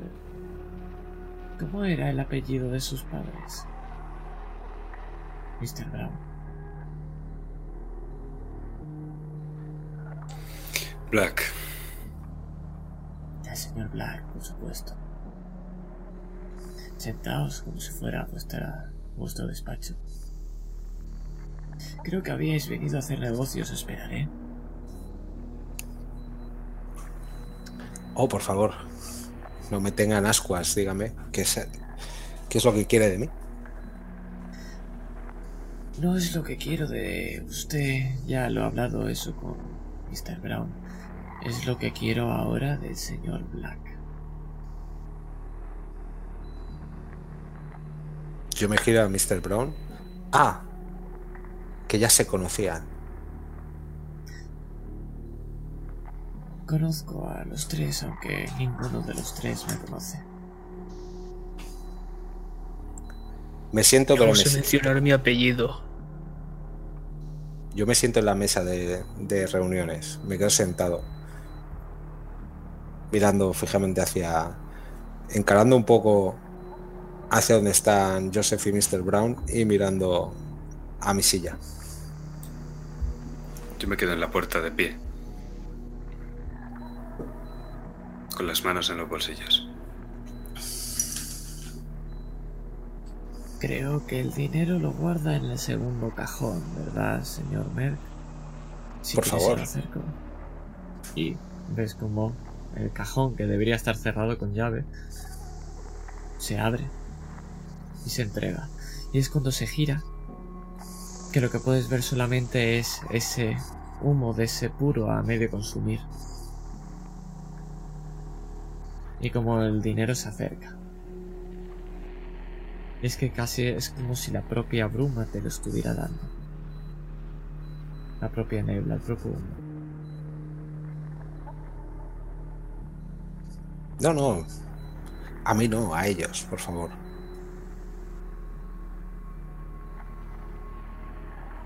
¿Sabe, señor Black? No debería avergonzarse de su apellido. Sus padres eran personas muy influyentes. ¿Lo sabe? ¿Qué tienes que ver con mi familia? Yo nada.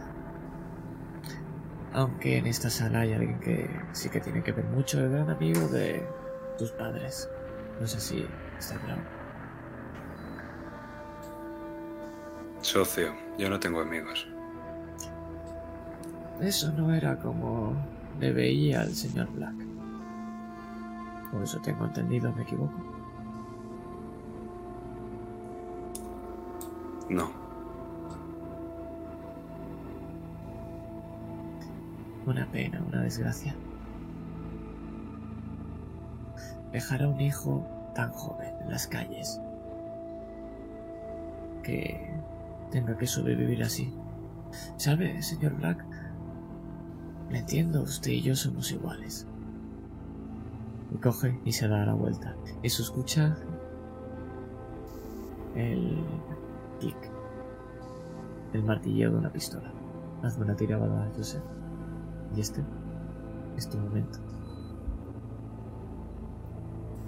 3 de 6. Ay, caramba. Ahora sí que se viene. Perdón, no. Ya los de aquí. Sí, tre- ¿tres he dicho? Sí, ¿no? Sí, Sí, has dicho tres. Tres. Sí, sí, sí, sí, sí. Madre. Reza. Uno. Ha sacado un 6 y un 5. Así que adviertas. Porque yo solamente he sacado un 6. Hostia, que- qué buena tirada. Ganas un dadito de esperanza. Y dime qué ocurre.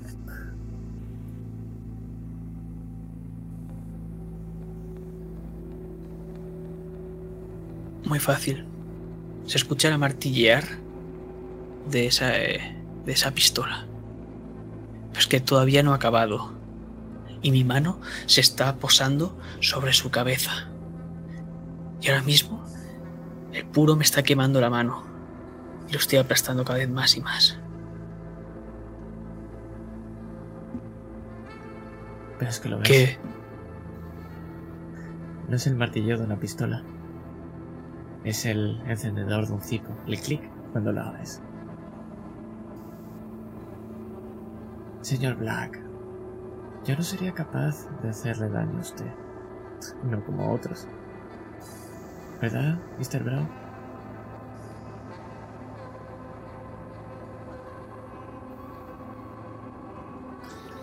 Suéltalo, Joe.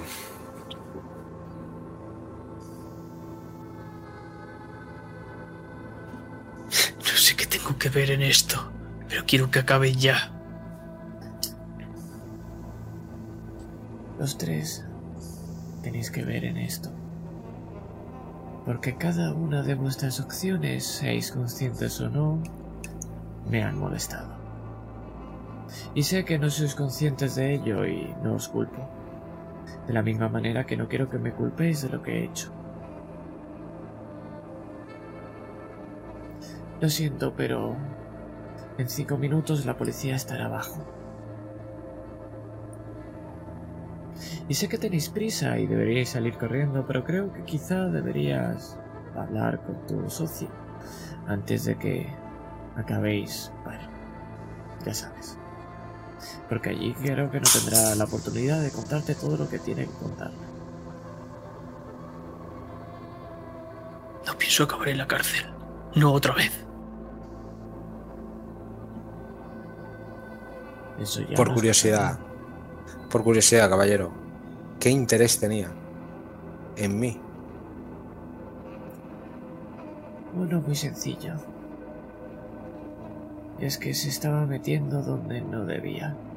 Ese hombre no es trigo limpio, como ninguno en nuestra ciudad, pero el que se descubriera todo me suponía un problema.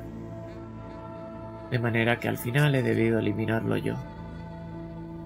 Pero claro, por supuesto no puede saberse. Así que los medios sabrán que es usted. Desgraciadamente usted se suicidará tras lo que ha ocurrido. Probablemente en la cárcel. O de camino, eso ya no me incumbe.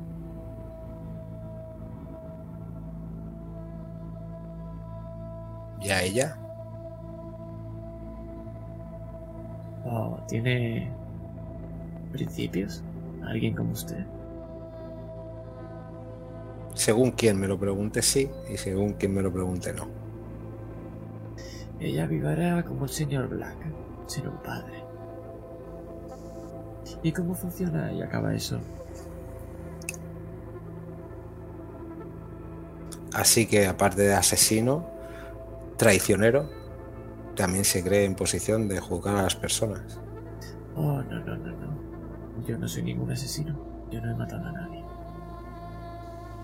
Se encargó usted de Edward. Yo solo muevo la niebla. Nada más.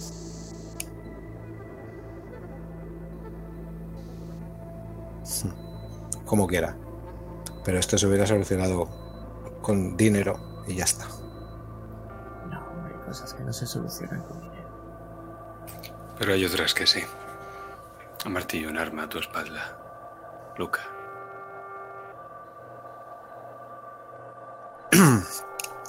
No me giro, pero no me sorprende nada, Brown.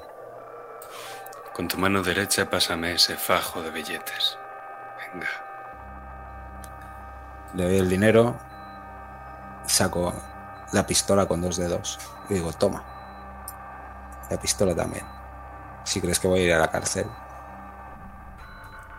haz lo que tengas que hacer. No vais a salir de aquí. No importa el dinero que te lleves. Aún sigues siendo tan usurero. Por eso le pasó lo que le pasó a su padre.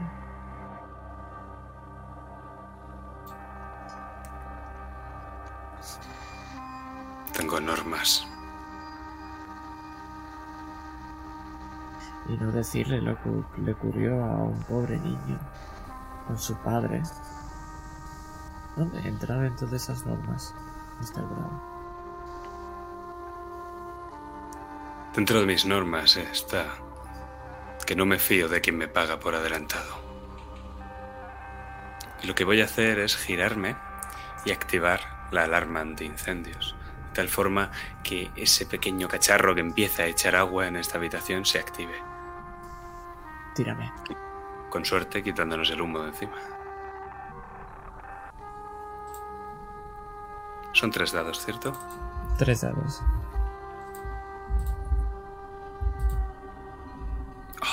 No es ninguno de ellos. Qué bien No, que tenga pero- la virtud de ágil. Efectivamente.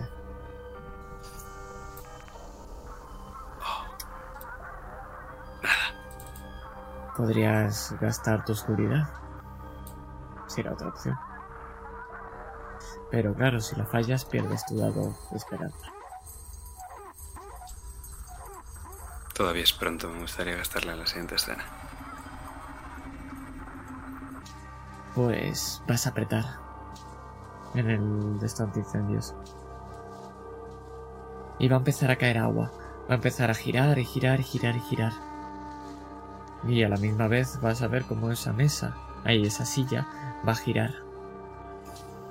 Y cuando lo hace, Luca quizás si es el que está ahí delante, al ver unos segundos de silencio, y se acerca a la mesa puede ver que no hay absolutamente nada más que uno. Esto me supera. Y un puro en el suelo.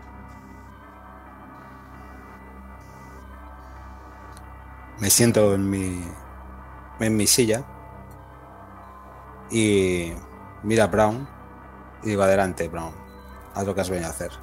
Estas fotos van a estar dentro de cinco minutos por las redes sociales. Y si crees que voy a pagar por algo que no he hecho, te equivocas. Como tú dices, cada uno tiene sus normas.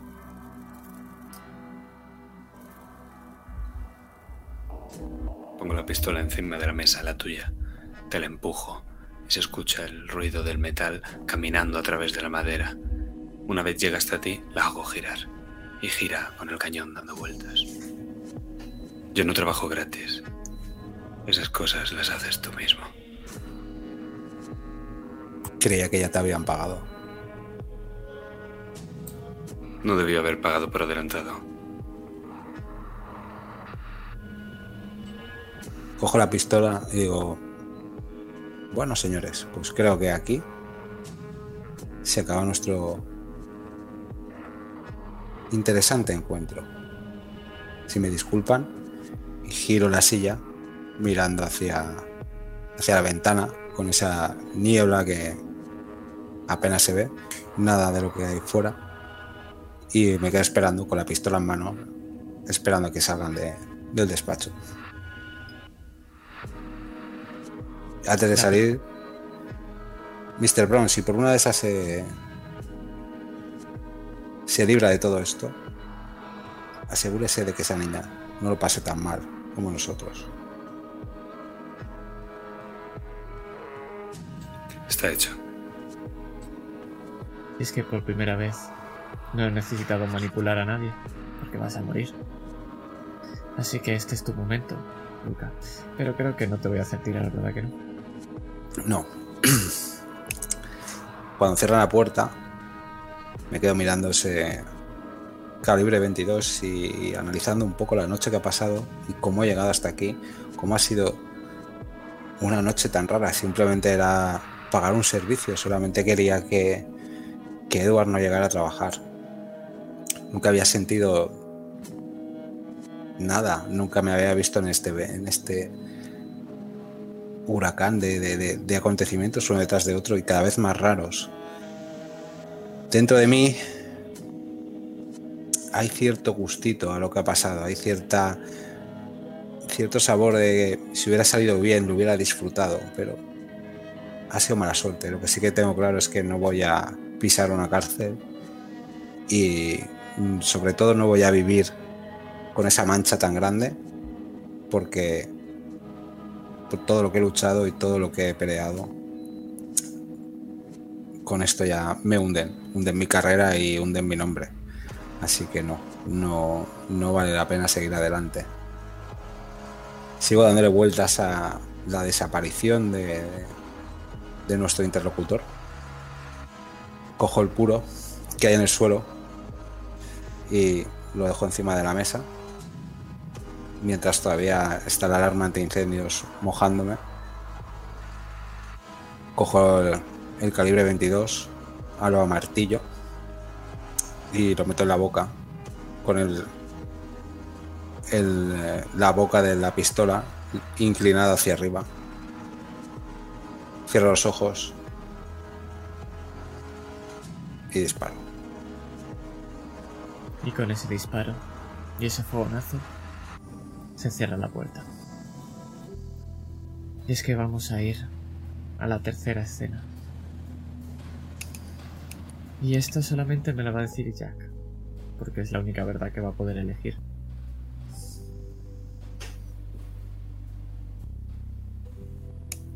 Porque hace tres días que no hay sol. ¿Y qué va a pasar en esta escena si. Que tendremos tiempo para una última conversación. Y que al menos dos de vosotros todavía estáis vivos.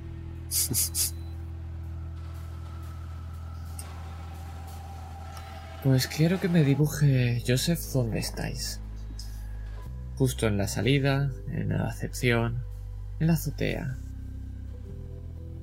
¿Dónde os habéis dirigido? Lo que sí que os puedo decir es que sabéis que abajo está la policía.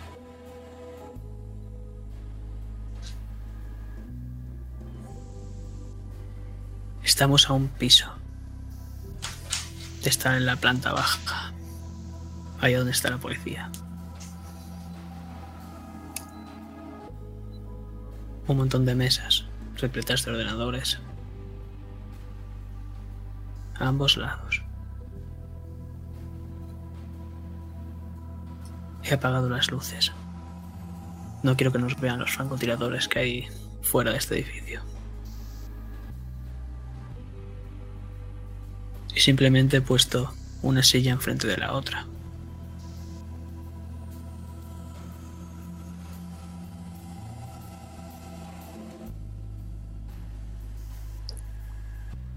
Bien. Brown.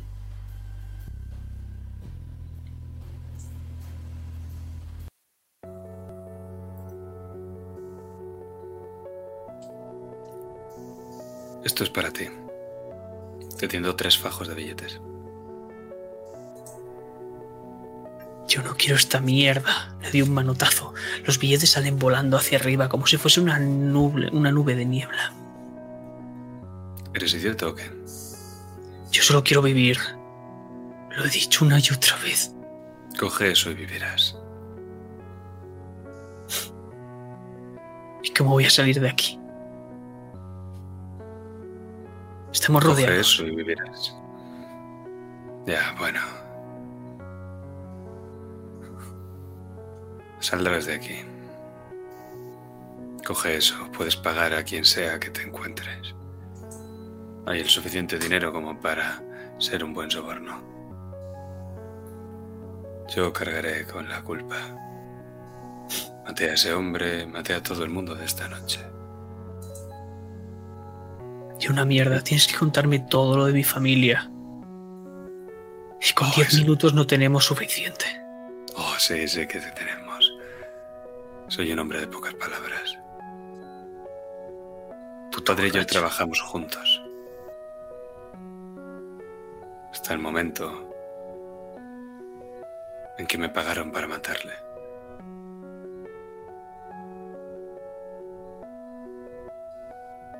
No me suplicó.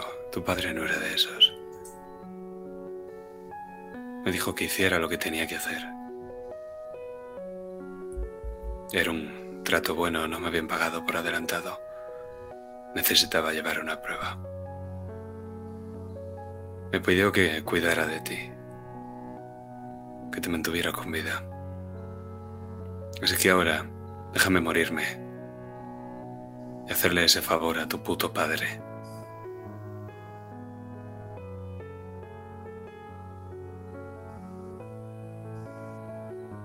Un gancho sale volando hacia tu mandíbula. ¿Tienes el valor de contarme todo esto después de lo que has hecho? ¿A qué hora quieres dejarme morir? Eres despreciable. Pero todos aquí lo hemos sido. Y siempre vamos a medias, ¿no? Recojo los billetes, te doy la mitad. Siempre hemos ido a medias, tú y yo.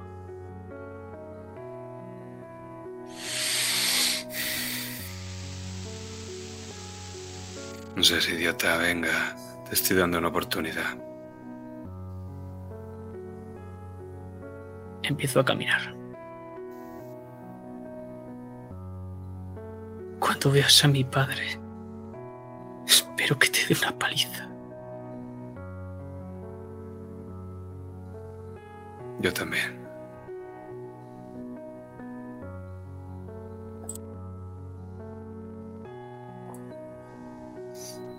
Y quiero que Jack, Mr. Brown, me hagas una última tirada. Y me vas a poder repetir, ya que has usado tu oscuridad.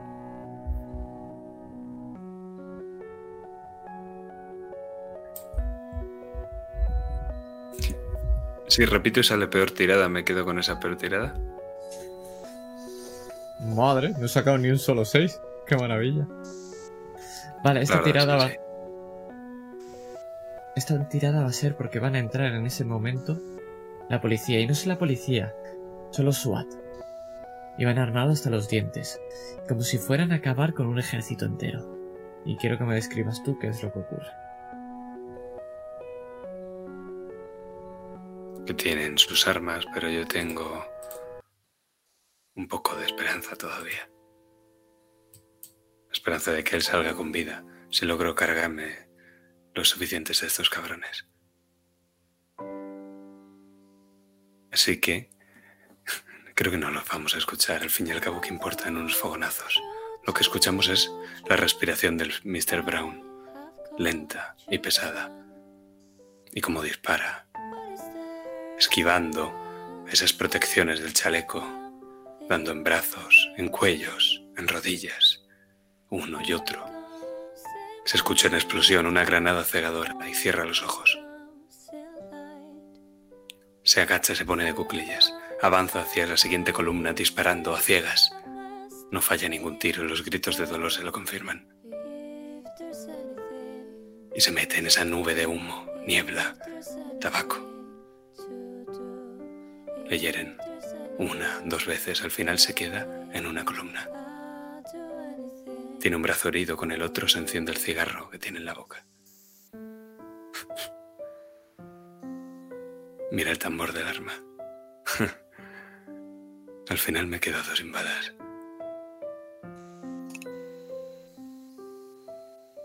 Y poco a poco se deja morir. Mientras que su vida y el cigarro se consumen a la vez.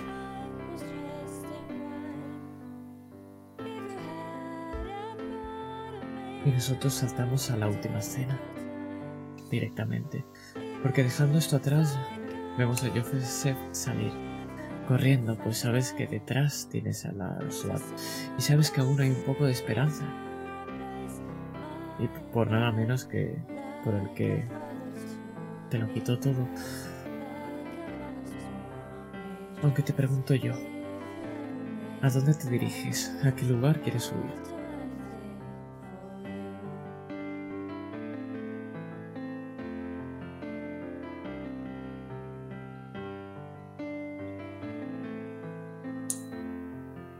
Cerca de donde hemos estado hace un rato.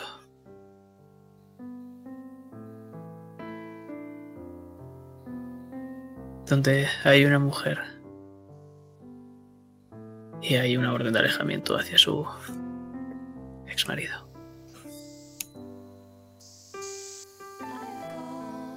Va a ser en el callejón.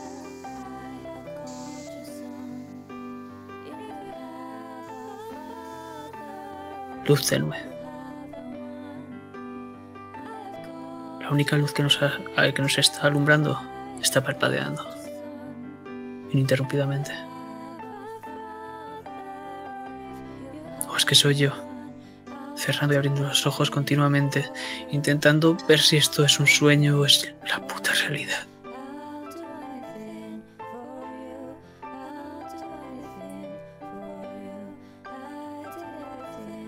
Arrodillado. Llevándome las manos a la cabeza. Esto no puede ser verdad. Y podéis ver como toda esta niebla que os rodea empieza a desaparecer.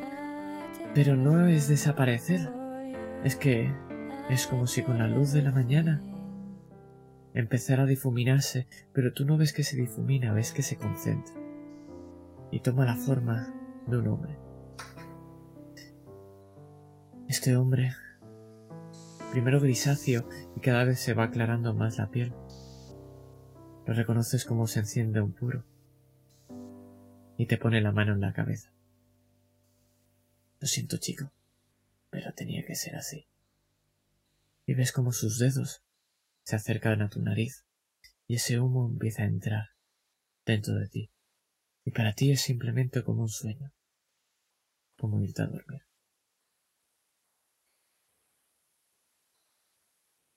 Pero justo cuando cae tu cuerpo, lo que escuchamos son unas campanadas.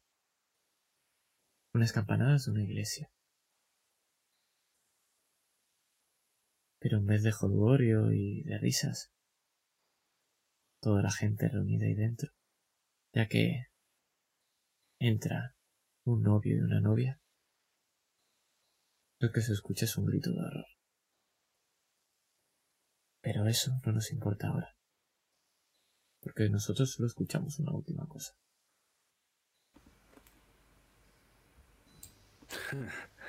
Está claro que me he quedado sin balas.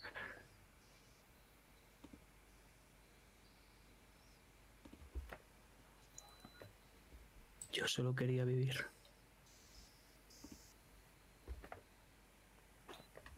Las victorias propias saben mejor con las derrotas ajenas. Gracias por jugar a la bruma perpetua. Y espero que pronto sea lo siguiente. Muy bien, muy bien.